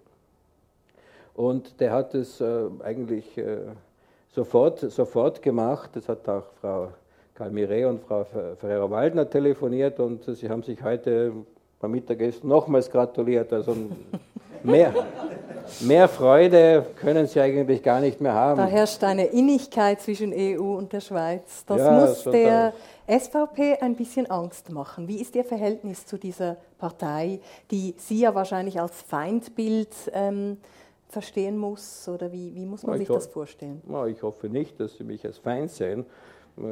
Es gibt das war so. Die Verkörperung so, des Feindes. Ja, EU. mein Gott, äh, so, so, so, zwischendurch bin ich der Steuervogt oder, oder, oder man bemüht da Schiller und so zitiert da alle möglichen Figuren, die ich schon wieder vergessen habe. Aber, aber, aber das, ist, das ist nicht die Mehrheit. Also ich habe also zu allen Parteien ein, ein, ein gutes Verhältnis. Ich, ich, ich, spreche, ich spreche mit allen. Aber das heißt, zu der SVP haben Sie kein gutes Verhältnis? Oh ja, oh ja. Werden Sie zu allen. Diskussionen eingeladen oder Jawohl. herrscht da ein Dialog? Jawohl, ich spreche mit ihnen, ich gehe zu, gehe zu Veranstaltungen, ich war, auf, ich war auf Wahlkampfveranstaltungen der SVP eingeladen. Weißt du, es scheint geholfen zu haben. Herr Reimann ist gewählt worden.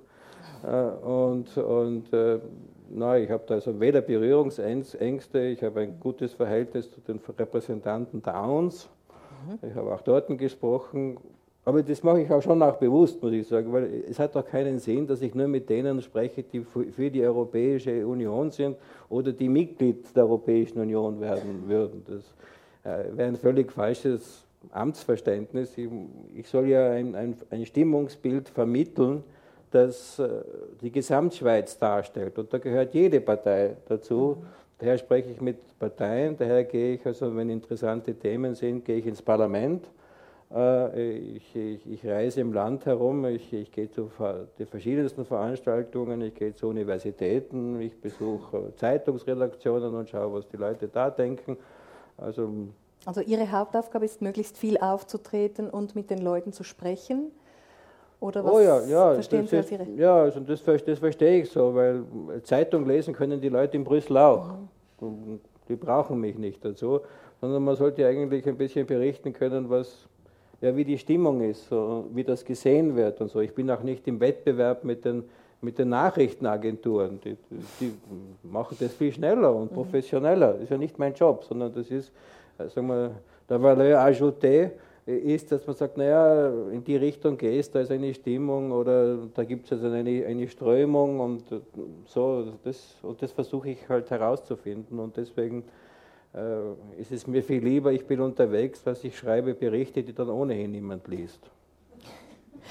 Nach zwei Jahren, denen Sie jetzt da sind, gut zwei Jahren, äh, denen Sie die EU in der Schweiz vertreten, ähm, haben Sie ein bisschen, wie soll ich sagen, Verständnis bekommen, warum dieses Misstrauen gegenüber der EU hier irgendwie verwurzelt ist. Das ist ja nicht bei weitem nicht bei allen Leuten so, aber es gibt viele Leute, die sind, die stehen der EU misstrauisch gegenüber. Können Sie das als überzeugter Europäer irgendwie nachvollziehen?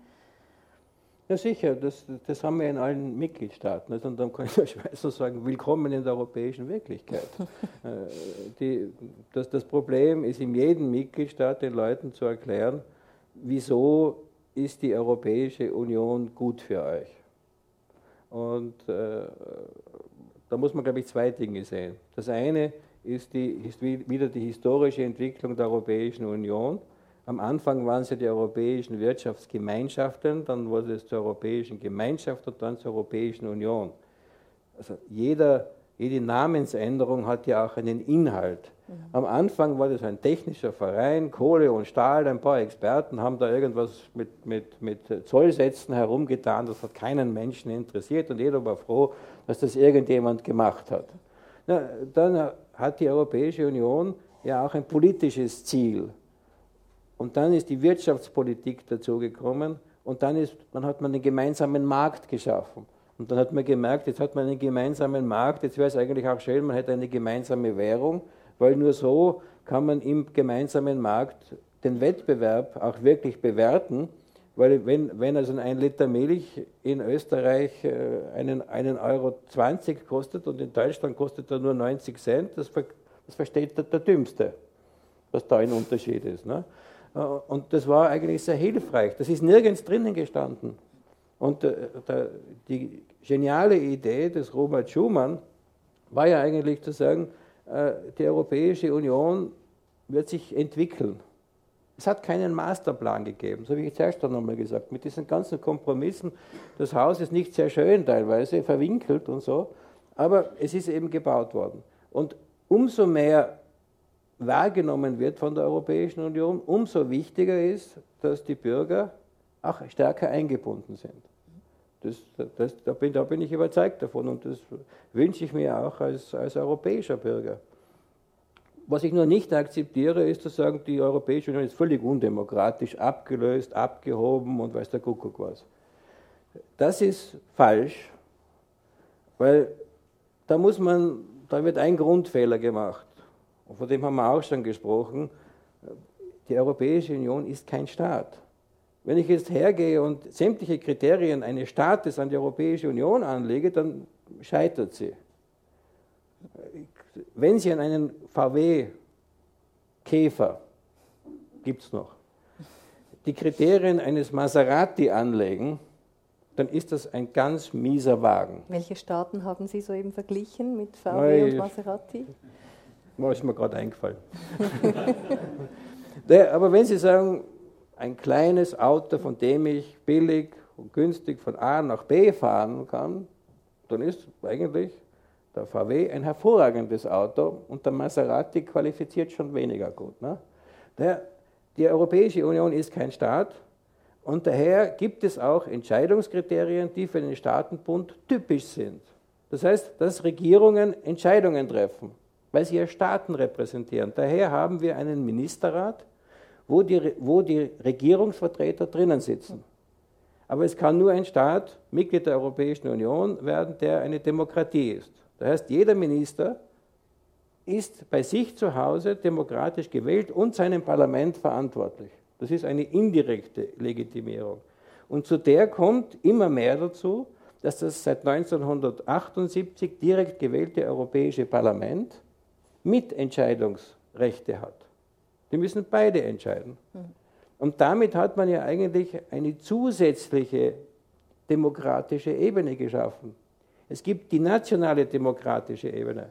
So wie es eben in Deutschland zugeht, so wie es in Frankreich zugeht, wie es in Österreich zugeht, wie es in Polen und wie es in Litauen zugeht. Demokratisch.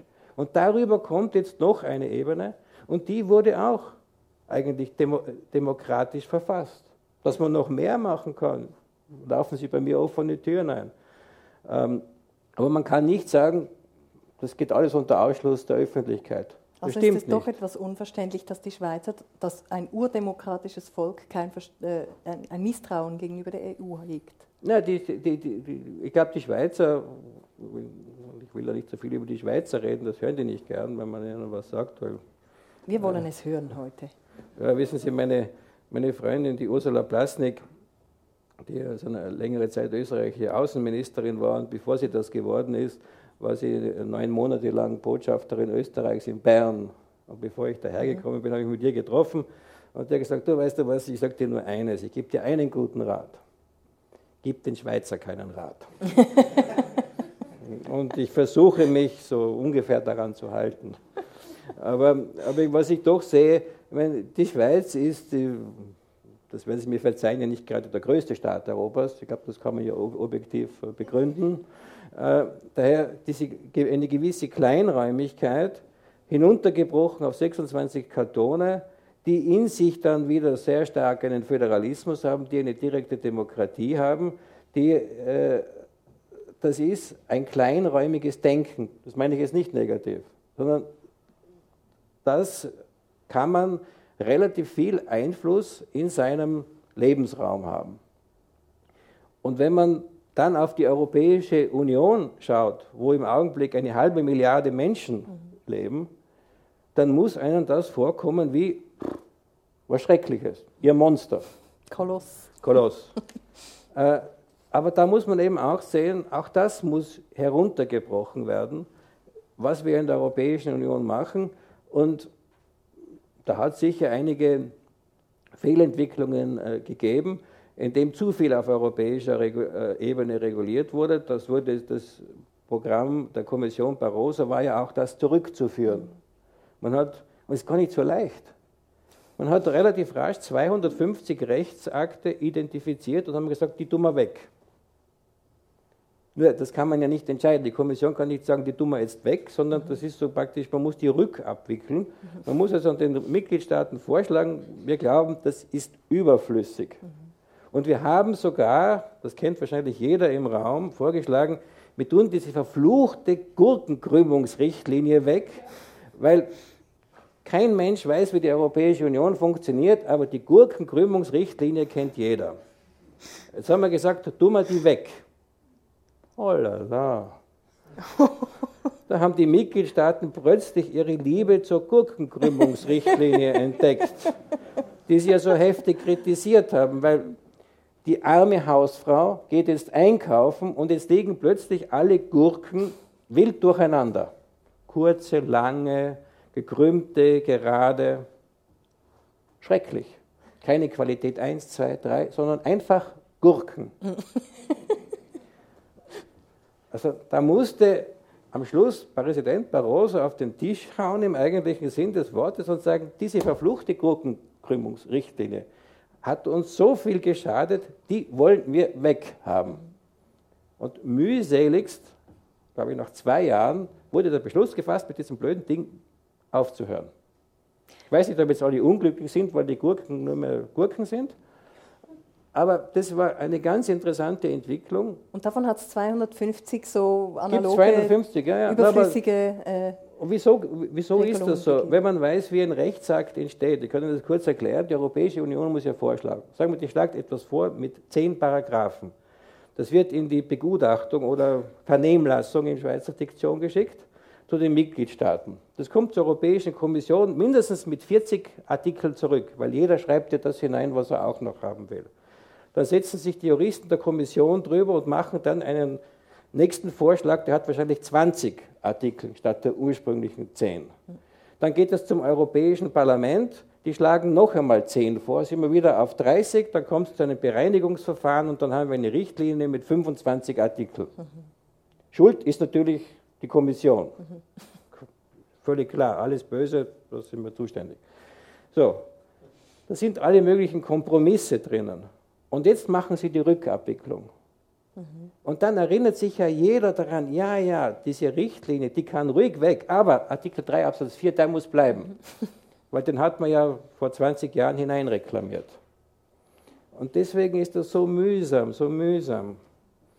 Aber es geht. Und das ist ja das, was äh, ein Teil der EU-Bevölkerung ja manchmal auch moniert. Äh, man hat ja eben gesagt, das Desinteresse ist da, ein gewisses Misstrauen, eben ein aufgeblähtes ähm, Konstrukt. Glauben Sie, das hat sich jetzt im Verlauf der letzten Jahre massiv verändert? Das Vertrauen der Bevölkerung ist ein bisschen zurückgewonnen? Ja, das, das also in der letzten Zeit mhm. dramatisch. Ich habe das ja selber gesehen, wie ich zu Weihnachten zu Hause war. Wurde also in Tirol, was, da sind also nicht die EU-Befürworter massiv vertreten, mhm. äh, ist innerhalb von kürzester Zeit wegen der Krise die Zustimmung zur Europäischen Union um 13 Prozentpunkte hinaufgeschnellt. Anders kann man das ja gar nicht nennen. Weil dann haben die Leute plötzlich gemerkt, doch, doch vielleicht was Zusammenhalt Gutes dran. Zusammenhalt mhm. und so weiter haben, haben, wir, haben wir schon diskutiert. Äh, mein Rezept wäre eigentlich, ich würde am liebsten für jeden Staat und auch für die Schweiz, nur anders, eine mir eine Studie wünschen, wo drinnen stehen würde, was sind die Kosten oder was ist die Situation, wenn man nicht Mitglied in der Europäischen Union wäre? Und was wäre in der Schweiz? Wie würde die Schweiz ohne Bilateralismus ausschauen? Weil dann kapieren es die Leute erst. Sie haben es ja auch in, ich bleibe immer bei Österreich, weil da kann ich ja reden, ohne dass man mich gleich angreift, sondern darf ich ja. Stellen Sie sich Österreich, Österreich vor, ohne Mitgliedschaft in der Europäischen Union. Wie ich noch etwas jünger war, hat es also dann gedauert, von Innsbruck nach Wien zu fahren. Das hat sieben oder acht Stunden gedauert und zwei Stunden oder drei Stunden habe ich am Walser Berg verbracht, weil ich gewartet habe, bis ich mich da herangearbeitet habe, meinen Pass gezeigt habe und wieder weitergefahren bin. Gibt es nicht mehr. Hat natürlich mit der Europäischen Union nichts zu tun, weil das war ja immer schon so. Das ist in den Köpfen der Leute überhaupt nicht mehr drinnen, dass das irgendwas mit Europa zu tun haben könnte. Oder dass man, dass, dass man jetzt arbeiten kann, wo man will, Personenfreizügigkeit. Ja, glauben Sie, irgendjemand sagt, ah, das hängt mit der Europäischen Union zusammen, weil die Personenfreizügigkeit eine der vier Freiheiten ist oder dass man exportieren kann ohne Probleme, dass es eine gegenseitige Anerkennung von Normen gibt, dass man also nicht jeden Schmarrn, den man nach Deutschland exportieren will, in Deutschland noch von einem Prüfungsinstitut überprüfen lassen muss, ob das mit den deutschen Normen übereinstimmt.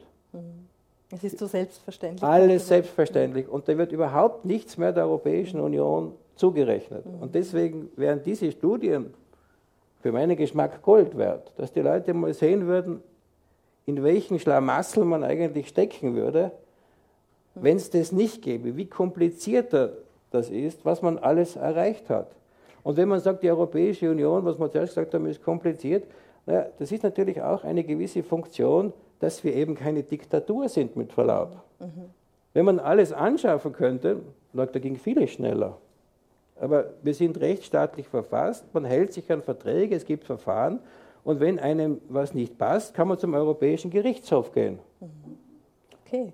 Ähm, jetzt vielleicht, äh, wenn man jetzt so an die Krise denkt, wäre das vielleicht der richtige Zeitpunkt, der Schweiz doch noch den EU-Beitritt schmackhaft zu machen? Ich mache es nicht. Aber bitte.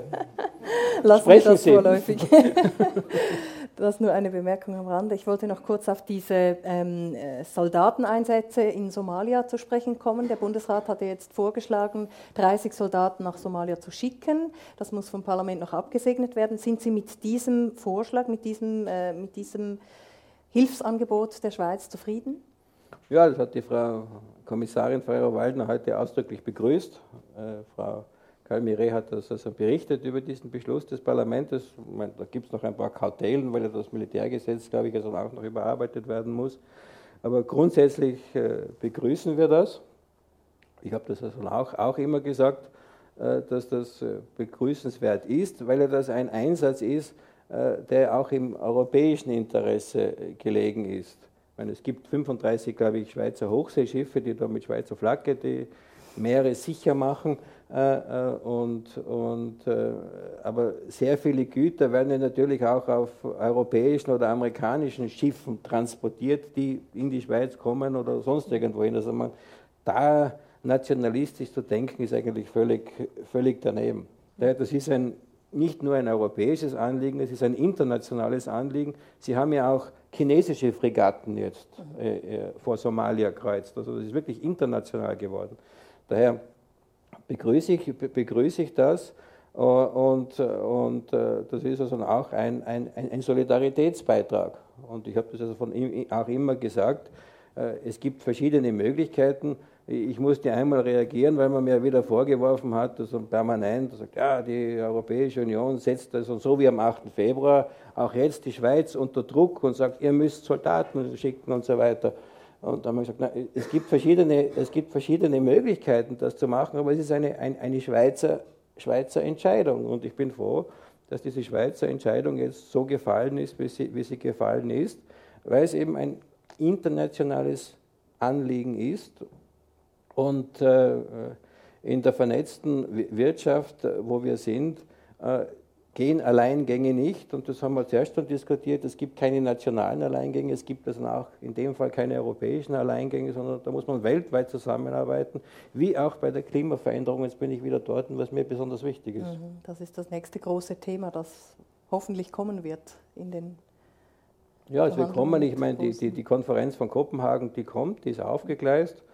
Äh, das war für mich einer, muss ich sagen, der, der, der Lichtblicke der Diskussion, soweit ich Zeit gehabt das zu verfolgen, am, am, am World Economic Forum in Davos, dass, dass doch immer wieder darauf zurückgekommen wurde, ja, aber in Kopenhagen müssen wir etwas auf die, auf die Beine kriegen. Und, und, und ich hoffe in unserem eigenen Interesse, dass uns das gelingt. Mhm. Gut, ich möchte die Runde öffnen. Falls Sie Fragen, Anregungen, Bemerkungen haben, dürfen Sie diese gerne anbringen. Ich möchte gerne über Sie, Herr Reiter, noch etwas äh, ein bisschen Persönliches wissen. Sie sind Botschafter in der Schweiz. Sie haben äh, gesagt, Sie lieben den asiatischen Raum, Japan im Besonderen. Warum haben Sie sich für die Botschaft in der Schweiz entschieden? Wie hat sich das ergeben? Naja, bei uns muss man sich ja bewerben. Also da wird eine Stelle ausgeschrieben und da muss man sich bewerben und um das hat, mich also, das hat mich schon interessiert. Ich bin ja eigentlich jetzt zum dritten Mal in der Schweiz. Ich habe in der Schweiz äh, Ende der 70er Jahre studiert, in Genf studiert, äh, war dann zwei Jahre lang und war dann Anfang der 90er Jahre wieder zwei Jahre als österreichischer Diplomat hier und habe im GATT verhandelt, Abschluss der Uruguay-Runde. Und damit habe ich also schon die Schweiz gekannt eigentlich. Und und das hat mich also durchaus gereizt, hat mich auch gereizt, etwas völlig Neues zu machen, eine neue Delegation aufzubauen. Ich kann also jetzt nicht sagen, das gefällt mir nicht. Das sagen kann ich schon, aber schuld bin ich. Ne? Also, äh, das war also doch eine, eine, eine, eine Herausforderung und, und äh, äh, auch äh, Botschafter in einem, in einem Land zu sein, das der zweitwichtigste Wirtschaftspartner für die Europäische Union ist. Die Schweiz wissen viele nicht, ist eigentlich ein wichtigerer Wirtschaftspartner als China oder Japan. Äh, wenn ich also Export, Import und Investitionen zusammennehme, ist die Schweiz nach den Vereinigten Staaten der zweitwichtigste Wirtschaftspartner. Mhm. mhm. Also ist, ist auch das schon eine, eine interessante Aufgabe. Man, ich, bin, ich bin ja nicht in Hintertupfingen gelandet, sondern in einem, in einem, in einem, in einem wichtigen Land, in einer interessanten Umgebung. Äh, und äh, die Schweiz bringt der Europäischen Union oder die Schweizer Bevölkerung, kann man ruhig sagen, der Europäischen Union sehr viel Interesse entgegen. Und was ich schon gelernt habe in diesen zwei Jahren, dass es eben dieses Interesse gibt und dass es ja auch ein, ein, eigentlich eine eher grundsätzliche positive Einstellung zur Europäischen Union gibt und was sie für Europa geleistet hat. Das übersetzt sich nicht darin, dass die Schweiz jetzt Mitglied der Europäischen Union werden will, aber irgendwie eine positive Grundhaltung ist eigentlich da und die sieht man ja auch immer bei den, bei den, bei den Abstimmungen. Also, Was meinen Sie mit dem positiv Geleisteten für Europa? Das positive okay. Geleistete ist, ist, ist ja doch das, das, Friedensprojekt, über das wir schon gesprochen haben, dann der gemeinsame Markt äh, in, in, in Europa, die, die, die Schengen, jetzt, wo, wo, die, wo die Schweiz ja großes Interesse gehabt hat, mitzumachen, das Reisen ohne dass man immer seinen, seinen, seinen, seinen Pass äh, zeigen muss. Das ist ja ein Beitrag auch zur, zur Lebensqualität. Man, mhm. Äh, was ja, was ja nicht selbstverständlich ist. Ich kann, ich, kann ich mich noch erinnern, was war das doch immer, Geld wechseln, vier, fünf Geldtaschen hat man immer haben müssen und den Pass musste man immer herzeigen und so. Das sind ja, das sind zwar nur Äußerlichkeiten, die aber, die, die aber wichtig sind mhm. und die werden ja auch so, so, so wahrgenommen. Ich meine, wenn Sie schauen, äh, es leben 420.000 Schweizer in der Europäischen Union.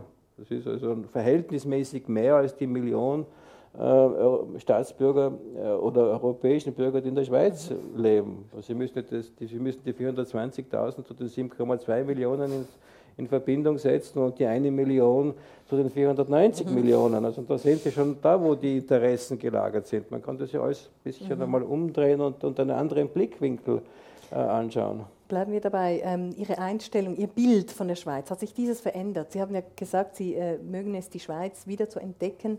Ähm, wie hat sich in diesen zwei, drei Jahren, in denen Sie jetzt in der Schweiz wieder sesshaft sind, ähm, hat sich da was verändert?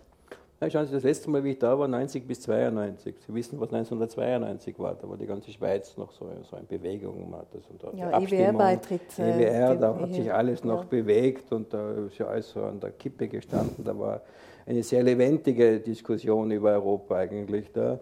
Ähm, das vermisse ich jetzt etwas. Mhm. Äh, es wird sehr viel über Europa gesprochen, man interessiert sich sehr, sehr dafür, also das schon. Aber sagen wir, die, diese, diese ganz grundsätzliche Diskussion, wie stellt sich die Schweiz jetzt eigentlich ihr Verhältnis zu in, innerhalb Europas, außerhalb der Europäischen Union eigentlich vor? Mit welchen Mitteln will man was erreichen?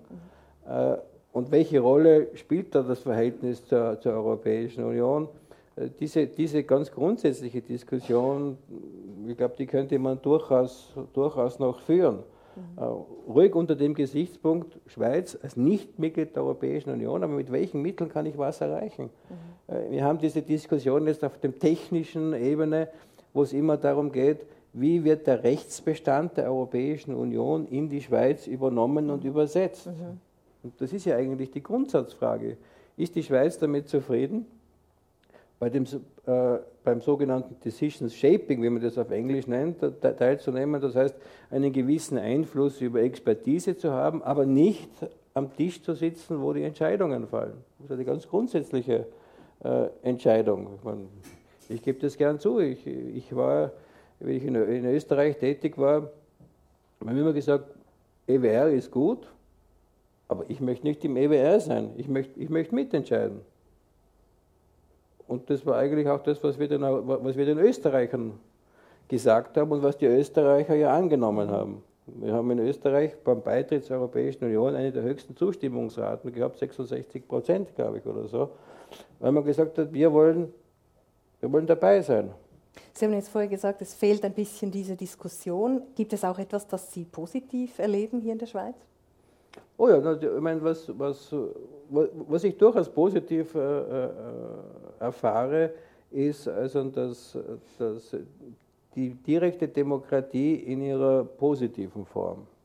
Es gibt eine negative Form für mein, für mein Empfinden, wenn man nämlich sagt, die einzige Form der Demokratie, die es gibt, ist die direkte Demokratie. Das ist nicht richtig. Das stimmt ja auch in der Schweiz nicht. Es gibt ja auch ein Parlament. Äh, und, und, und man kann nicht alles mit direkter Demokratie regeln. Das ist ja auch in der Schweiz so. Deswegen hatte die Schweiz, die Kantone, mit Ausnahme von zwei, die Landsgemeinde abgeschafft. Es sind einfach zu viele Leute, das wird zu komplex, es können sich nicht alle für alles interessieren. Also, aber die direkte Demokratie ist eine sinnvolle Ergänzung zu einer repräsentativen Demokratie. Und da wird für meinen Geschmack manchmal in der Schweiz etwas äh, großzügig argumentiert, weil jeder, der keine direkte Demokratie hat, das ist ein Demokrat zweiter Klasse. Und da muss ich immer sagen, na hoppla, so haben wir es ja auch wieder nicht gerade. Äh, es gibt eine parlamentarische Demokratie, es gibt eine präsidiale Demokratie, der vielgeliebte Obama. Mhm. Und auch da, da sieht man es ja deutlich, das muss angepasst sein. Schauen Sie, die direkte Demokratie lässt sich in der Schweiz natürlich leichter organisieren, weil es kleiner ist. Sie sehen genau das Gleiche in den Vereinigten Staaten. In den Gliedstaaten, in den, in den vielen Gliedstaaten gibt es direkte Demokratie, aber auf gesamtamerikanischer Ebene gibt es es nicht. In Kalifornien können Sie darüber abstimmen, ob Sie die Homo-Ehe haben wollen oder nicht. Das ist okay, da können Sie über alles Mögliche abstimmen. Äh, aber auf, auf gesamter Ebene nicht. Und in der Europäischen Union, also vier oder fünfmal im Jahr eine halbe Milliarde Menschen zu befragen, also bitte. Ziemlich aufwendig. Ja. Macht man ja auch nicht jeden Tag, oder? Das ist ein bisschen, ist ein bisschen schwierig. Und ich finde auch, man muss dann auch die richtigen Fragen stellen. Also so wie man das gemacht hat mit dem Vertrag von Lissabon oder die europäische sogenannte Verfassung, das den Leuten auf den Tisch zu knallen und sagen, jetzt sagst mir, was davon denkt, das habe ich nicht gescheit gefunden, das gebe ich gern zu. Das ist eine Verantwortung für Parlamentarier, die sollen sich damit auseinandersetzen und die sollen Ja oder Nein sagen. Aber ich kann mir schon vorstellen, dass man europäischen Bürgern präzise Fragen stellt. Wie wollt ihr einen europäischen Außenminister? Ja oder nein? Wollt ihr eine Steuer, um die Europäische Union zu finanzieren? Ja oder nein? Das sind Sachen, die kann man auch einer großen Anzahl von Menschen kommunizieren und die können, können das, das wäre für mich eine sinnvolle Ergänzung oder auch was vorgesehen ist im, im, im Vertrag von Lissabon dass äh, ähnlich wie in der Schweiz eigentlich mit einer Million Unterschriften, und das entspricht im Verhältnis eigentlich wieder den 50.000 in der Schweiz, äh, die Kommission aufgefordert werden kann, einen entsprechenden Vorschlag zu machen. Das kommt. Und ich glaube auch, der Vertrag von Lissabon wird kommen. Also das, das sind so Dinge. Also, aber da, das, das Engagement ist, ist, da in der Schweiz eigentlich äh, doch viel höher, ist mobilisiert. Äh, die meisten Leute, nicht alle, aber beschäftigen sich anlässlich von Abstimmungen mit dem, mit dem Abstimmungsbüchlein. Es ist eine, eine, eine, gewisse Mobilisierung da, die, die sicher für den politischen Die noch Vorbildcharakter hat für die EU vielleicht. Ja, ich würde ich würd mir auch wünschen, wir haben im Juni Wahlen zum Europäischen Parlament, äh, dass man da tatsächlich über europäische Themen diskutiert. Leider ist es oft so, das sind eigentlich so verkappte nationale Wahlkämpfe, die dann durchgeführt werden. Aber da sollten über europäische Themen verstärkt diskutiert werden. Und man sollte das also nicht, nicht denen überlassen, die eigentlich gegen die Europäische Union sind. Die, die, die sind also äh, höher mobilisiert und die werden wahrscheinlich im nächsten Europäischen Parlament ziemlich stark vertreten sein, weil sie sich engagieren muss man auch damit leben können. Wir werden sehen, sehen, die Wahlen sind im Juni. Ich möchte jetzt die Runde öffnen. Vielleicht gibt es Fragen noch an Herrn Reiter. Man kann da natürlich äh, noch sehr viel auch detaillierter in die Themen gehen, das ist mir bewusst, aber das ist in einer Stunde ein bisschen schwierig. Gibt es Brennendes? Ja, bitte. Wenn wir zurückgehen nochmals zum Thema Steuerflucht. Sie haben den Informationsaustausch angesprochen und wenn ich Sie richtig verstanden habe, haben Sie gesagt, äh, bei Verdacht auf Steuerbetrug. Nun hat aber die äh, Europäische Kommission kürzlich äh, einen neuen Richtlinienentwurf vorgestellt. Und ist er nicht so ausgelegt, dass eigentlich das, sorry, dass das Ziel darin bestünde, äh, diesen Informationsaustausch eigentlich automatisch einzuführen, dass also ohne Verdacht, sondern ganz grundsätzlich äh, die einzelnen Amtsstellen in den einzelnen Staaten über ihre Bürger, die eben im Ausland leben, äh, dann Informationen einholen können. Mhm. Ja, das sind zwei Dinge, aber die hängen, die hängen damit zusammen. Also grundsätzlich gilt innerhalb der Europäischen Union der Informationsaustausch und das Zins, die Zinsbesteuerungsrichtlinie ist die Ausnahme.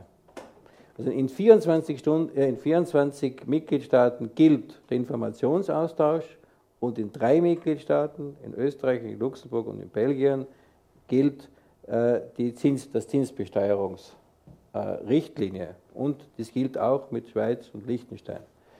Ähm, das heißt, das Ziel der Europäischen Union ist Informationsaustausch.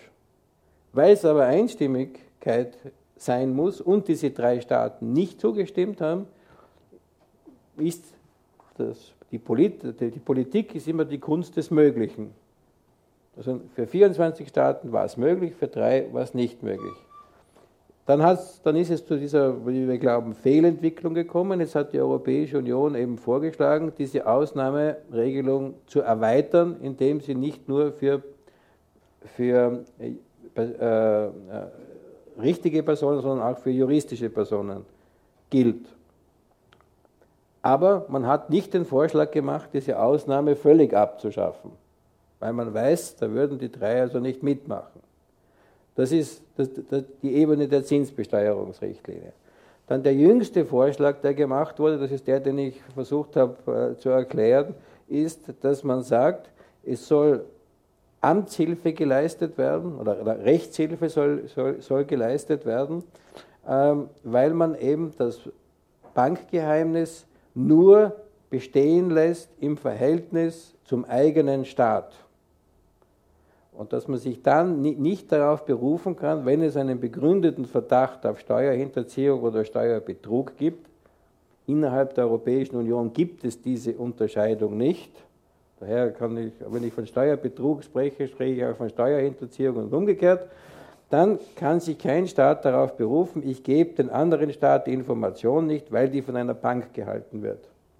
Genau das Gleiche steht übrigens also in den meisten Abkommen, die die Schweiz abgeschlossen hat mit mit, mit Staaten äh, im Doppelbesteuerungsabkommen, weil da orientiert man sich ja am, am Musterabkommen der OECD. Äh, nur steht eben drinnen bei Steuerbetrug. Und nachdem eben die Schweiz diese feine Unterscheidung zwischen Steuerbetrug und Steuerhinterziehung macht, gilt das, gilt, gelten diese Doppelbesteuerungsabkommen, obwohl sie auf dem Musterabkommen der OECD äh, abgestützt sind, nicht im gleichen Ausmaß. Und das ist ja der Knackpunkt. Also Sie kommen immer wieder zurück auf, auf, auf Steuerbetrug und Steuerhinterziehung. Und da finde ich, hat, eben die, hat eigentlich schon dieser Vorschlag der Kommission einen, einen, einen, einen, einen gewissen äh, Charme, äh, weil er eben das Verhältnis im Innenverhältnis nicht antastet. Und es ist ja auch in der Schweiz, ich, meine, das, ich verstehe das, da verstehe ich die Diskussion ja teilweise nicht. Steuerhinterziehung wird ja auch in der Schweiz geahndet. Es, es ist nur kein, äh, es, es, ist, es ist also kein, kein Kriminaldelikt, aber sie kriegen ja auch eine Verwaltungsstrafe auf, aufgebrummt, wenn sie, wenn sie erwischt werden. Ist es nicht so, dass das äh, in, in, der Schweiz geduldet ist? Delikt sozusagen. Ja, okay, die hat ja ein, äh, ein mir Bekannter hat einmal aus einem anderen Land gesagt, ja, bei uns ist das so wie bei einem Parkticket. Aber, aber das ist eigentlich der Aspekt, der in der Diskussion untergeht. Steuerhinterziehung wird in der Schweiz verfolgt und geahndet. Nur wieso man dann zu dem Schluss kommt, dass die Steuerhinterziehung eines Ausländers nicht geahndet werden soll, also das ist höhere Mathematik. Und da war ich nie besonders gut, das gebe ich schon zu. Und der Vorschlag der Kommission würde dieses Problem innerhalb der Europäischen Union lösen und Boah, ich würde also entgegen meinen sonstigen Gewohnheiten die Empfehlung abgeben, sich das ein bisschen zu überlegen und anzuschauen. Möchten wir vielleicht noch weiteren Leuten noch eine Chance geben, eine Frage zu stellen, bitte? Ja, ähm, meine Frage, die schließt hier eigentlich gleich an. Denn so wie ich das verstanden habe, möchte jetzt eigentlich ja die Europäische Union einen Schritt weitergehen. Die Schweiz kam ja doch eigentlich letzte Woche relativ stark unter Druck äh, von den USA und auch wenn die Sozialdemokratie das immer befürchtet hat, kann man ja nicht stolz sein darauf, dass man jetzt recht gehabt hat damit, denn ähm, letztlich wurden doch auch relativ äh, starke rechtsstaatliche ähm, Richtlinien verletzt, indem das äh, der Bundesrat zugelassen hat oder zulassen musste auf Druck der USA hin, dass während eines laufenden Verfahrens eigentlich äh, die Leute da äh, mehr oder weniger ausgeliefert wurden und äh, äh, die, das rechtsstaatliche Verfahren somit eigentlich unterbrochen wurde. Und äh, wenn ich jetzt die Europäische Union richtig verstanden habe, möchte man jetzt eigentlich äh, oder möchte man von der Schweiz äh, nicht schlechter behandelt werden als die USA. Also keine Besserstellung der USA gegenüber der Europäischen Union. Und ähm, es kann ja nicht das Ziel sein der Europäischen Union, die Rechtsstaatlichkeit der Schweiz in Frage zu stellen. Ähm, und so verstehe ich jetzt eigentlich diese Aussage nicht äh, von Ihnen, dass äh, eben die, die Europäische Union nicht schlechter behandelt werden möchte. Und ich verstehe nicht, warum äh, dass Sie jetzt nicht einfach umso stärker auf Ihrer Position beharren, äh, eben dass Rechtshilfe geleistet werden muss und dass äh, auf diese Unterscheidung von Steuerbetrug und Steuerhinterziehung verzichtet werden muss wofür es ja auch in nächster Zeit allenfalls eine Mehrheit geben könnte. Aber, aber ähm, Sie, Sie wollen da eigentlich einen Schritt weiter gehen, habe ich das so richtig verstanden? Nein, haben Sie nicht richtig verstanden. Ich habe ich, ich, ich, ich hab nicht gesagt, und auch die Europä Europäische Union hat nicht gesagt, äh, aber ich will jetzt da keine Wertung abgeben, ob das jetzt ein Rechtsbruch war oder nicht. Das ist wirklich Innenpolitik der Schweiz, wo ich also nichts dazu sagen möchte, weil das soll, soll Cuisine intern der Schweiz bleiben sondern wir, haben, wir stellen da nicht auf das Verfahren ab. Das Verfahren kann sein, wie es will und was war richtig oder falsch, das wird sich dann herausstellen in der Schweiz, aber wir stellen darauf ab, dass die Schweiz im Verhältnis zu den Vereinigten Staaten eigentlich äh, zwei oder drei Dinge gemacht hat, materiell, nicht verfahrenstechnisch. Die, die, die, Schweiz hat ja auch im Abkommen mit den Vereinigten Staaten drinnen Steuerbetrug und ähnliches. Und das und ähnliches das wird also jetzt doch weiter interpretiert im Verhältnis zu den Vereinigten Staaten und das Steuerbetrug und ähnliches, das kann natürlich auch heißen Steuerhinterziehung. Das ist also eigentlich das, das, das der Einfallstor, wenn Sie so haben. Und dann äh, muss man dann auch immer schauen, äh, inwieweit das Prinzip der doppelten Strafbarkeit das eigentlich immer Teil von Abkommen ist, inwieweit das eingehalten wird. Wenn man gegenüber einem Land zum Schluss kommt, man muss auf das Prinzip der doppelten Strafbarkeit nicht so viel äh, Wert legen, dann sagen wir, hoppla, diese Art von Ungleichbehandlung, die möchten wir schon genau erklärt haben. Doppelte Strafbarkeit heißt, also man kann nur ein, ein Ansuchen äh, äh, stellen, wenn ein bestimmter Sachverhalt sowohl in den Vereinigten Staaten als auch in der Schweiz strafbar ist. Das, ich spreche nicht vom Verfahren. Das Verfahren, ob das richtig oder falsch war, das ist Schweizer Angelegenheit, dazu habe ich keine Meinung. Aber materiell, von dem sprechen wir.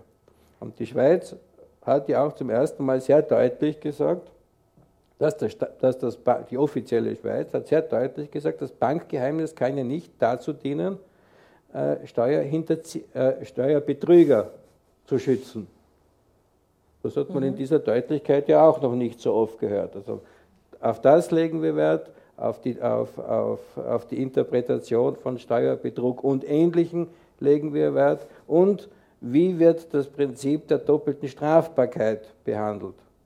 Ich spreche nicht vom Verfahren, damit das klar ist. Soweit gut.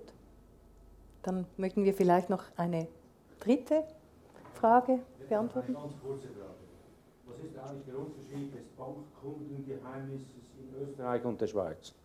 Da, möchte, da sind Sie ja ganz sicher Spezialist, Sie kennen beides.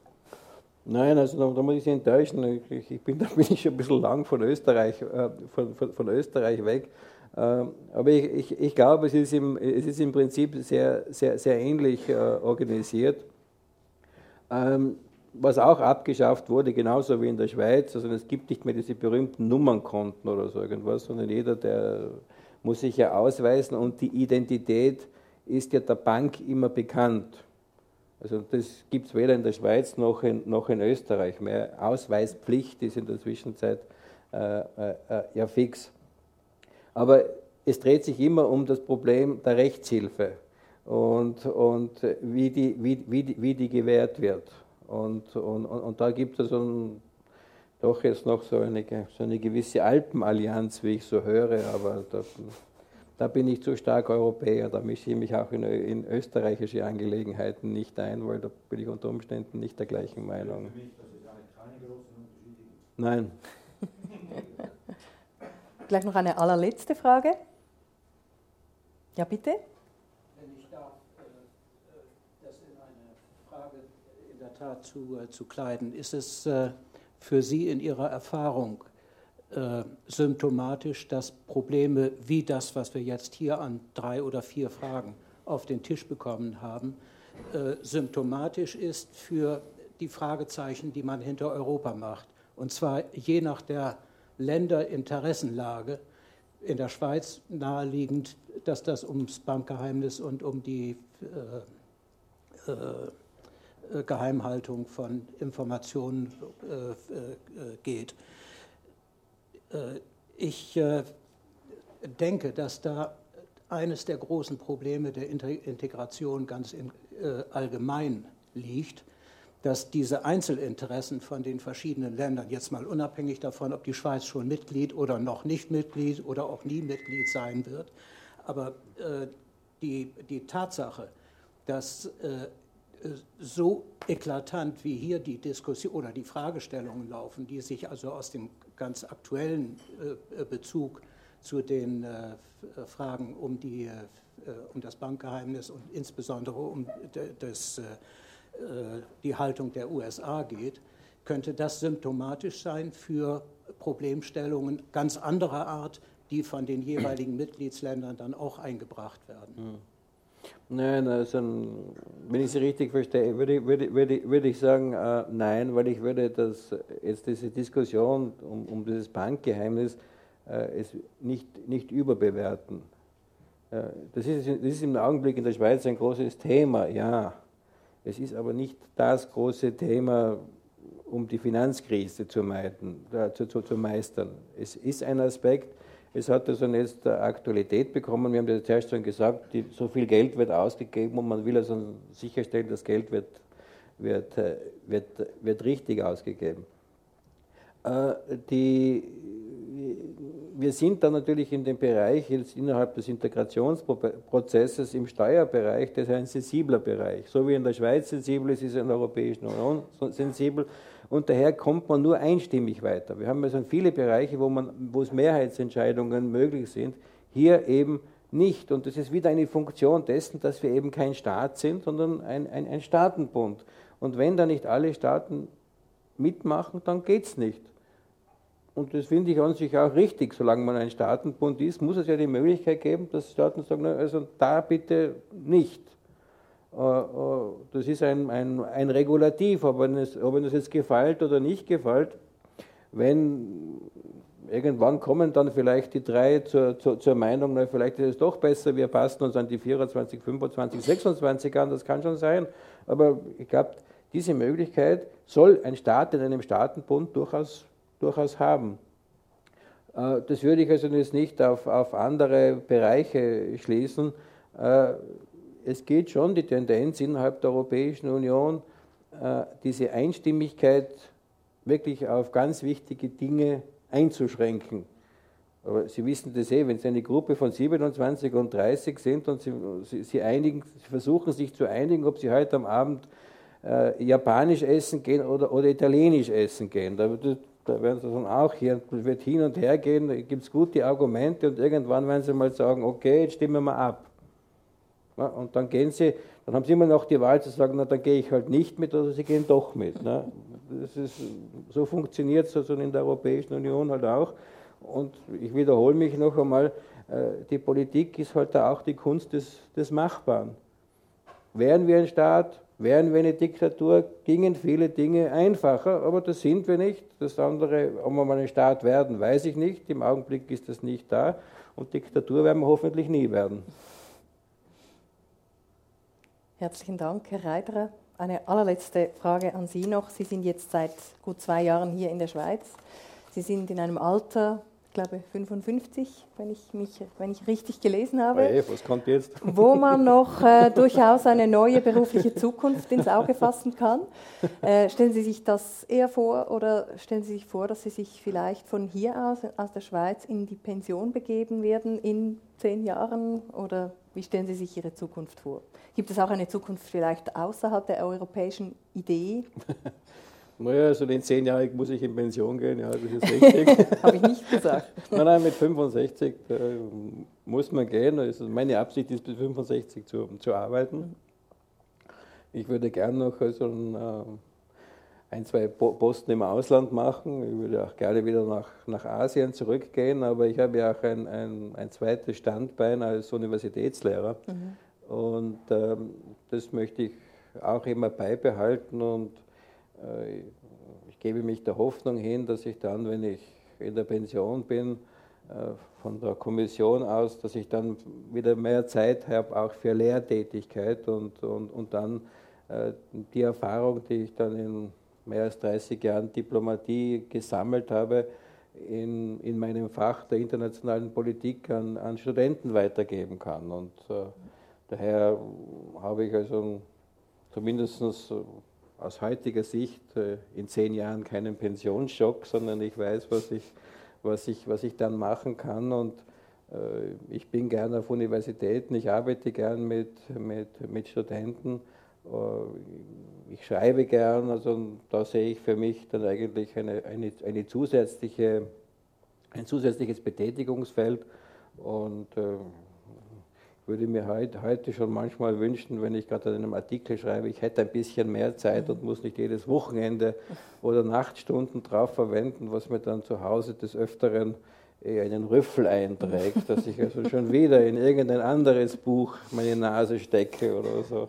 Also insofern sehe ich da eine, eine Kombinationsmöglichkeit und, und äh, ja, ich ich hoffe, es gibt auch spannende, spannende Jahre. Die Schweiz wird mich noch so circa zwei Jahre aushalten müssen. Dann, dann ist die Zeit abgelaufen. Aber Sie kennen ja den alten Spruch, es kommt nichts Besseres nach. Wir wünschen Ihnen so oder so, wir wünschen Ihnen alles Gute für die Zukunft. Ich möchte Ihnen noch ein kleines Präsent überreichen von, der, von einer sehr guten Konfiserie hier in Winterthur die schon Schokolade für Astronauten hergestellt hat. Also Sie halten mich für den Extraterresten. ich möchte mich ganz herzlich bedanken, dass Sie sich nach trotz strapaziöser Reise hier noch in Winterthur ein bisschen, hoffentlich ein bisschen wohlgefühlt haben und wünsche Ihnen eine ganz gute Heimreise und alles Gute in der Zukunft. Dankeschön. Danke.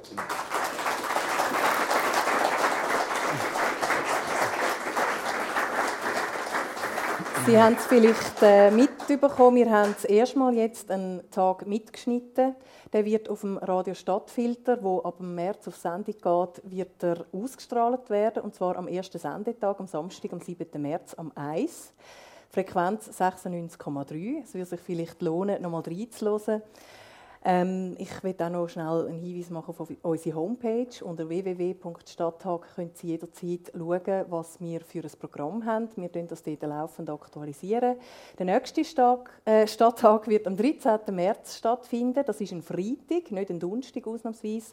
Der Markus Studer wird dann zu Gast sein. Er ist ein äh, Herzchirurg, Ausgebildeter, hat aber irgendwann entschieden, dass er möchte gehen, Lastwagen fahren und fährt ab seit ein paar Jahren äh, über Europas Straßen quer durch die EU.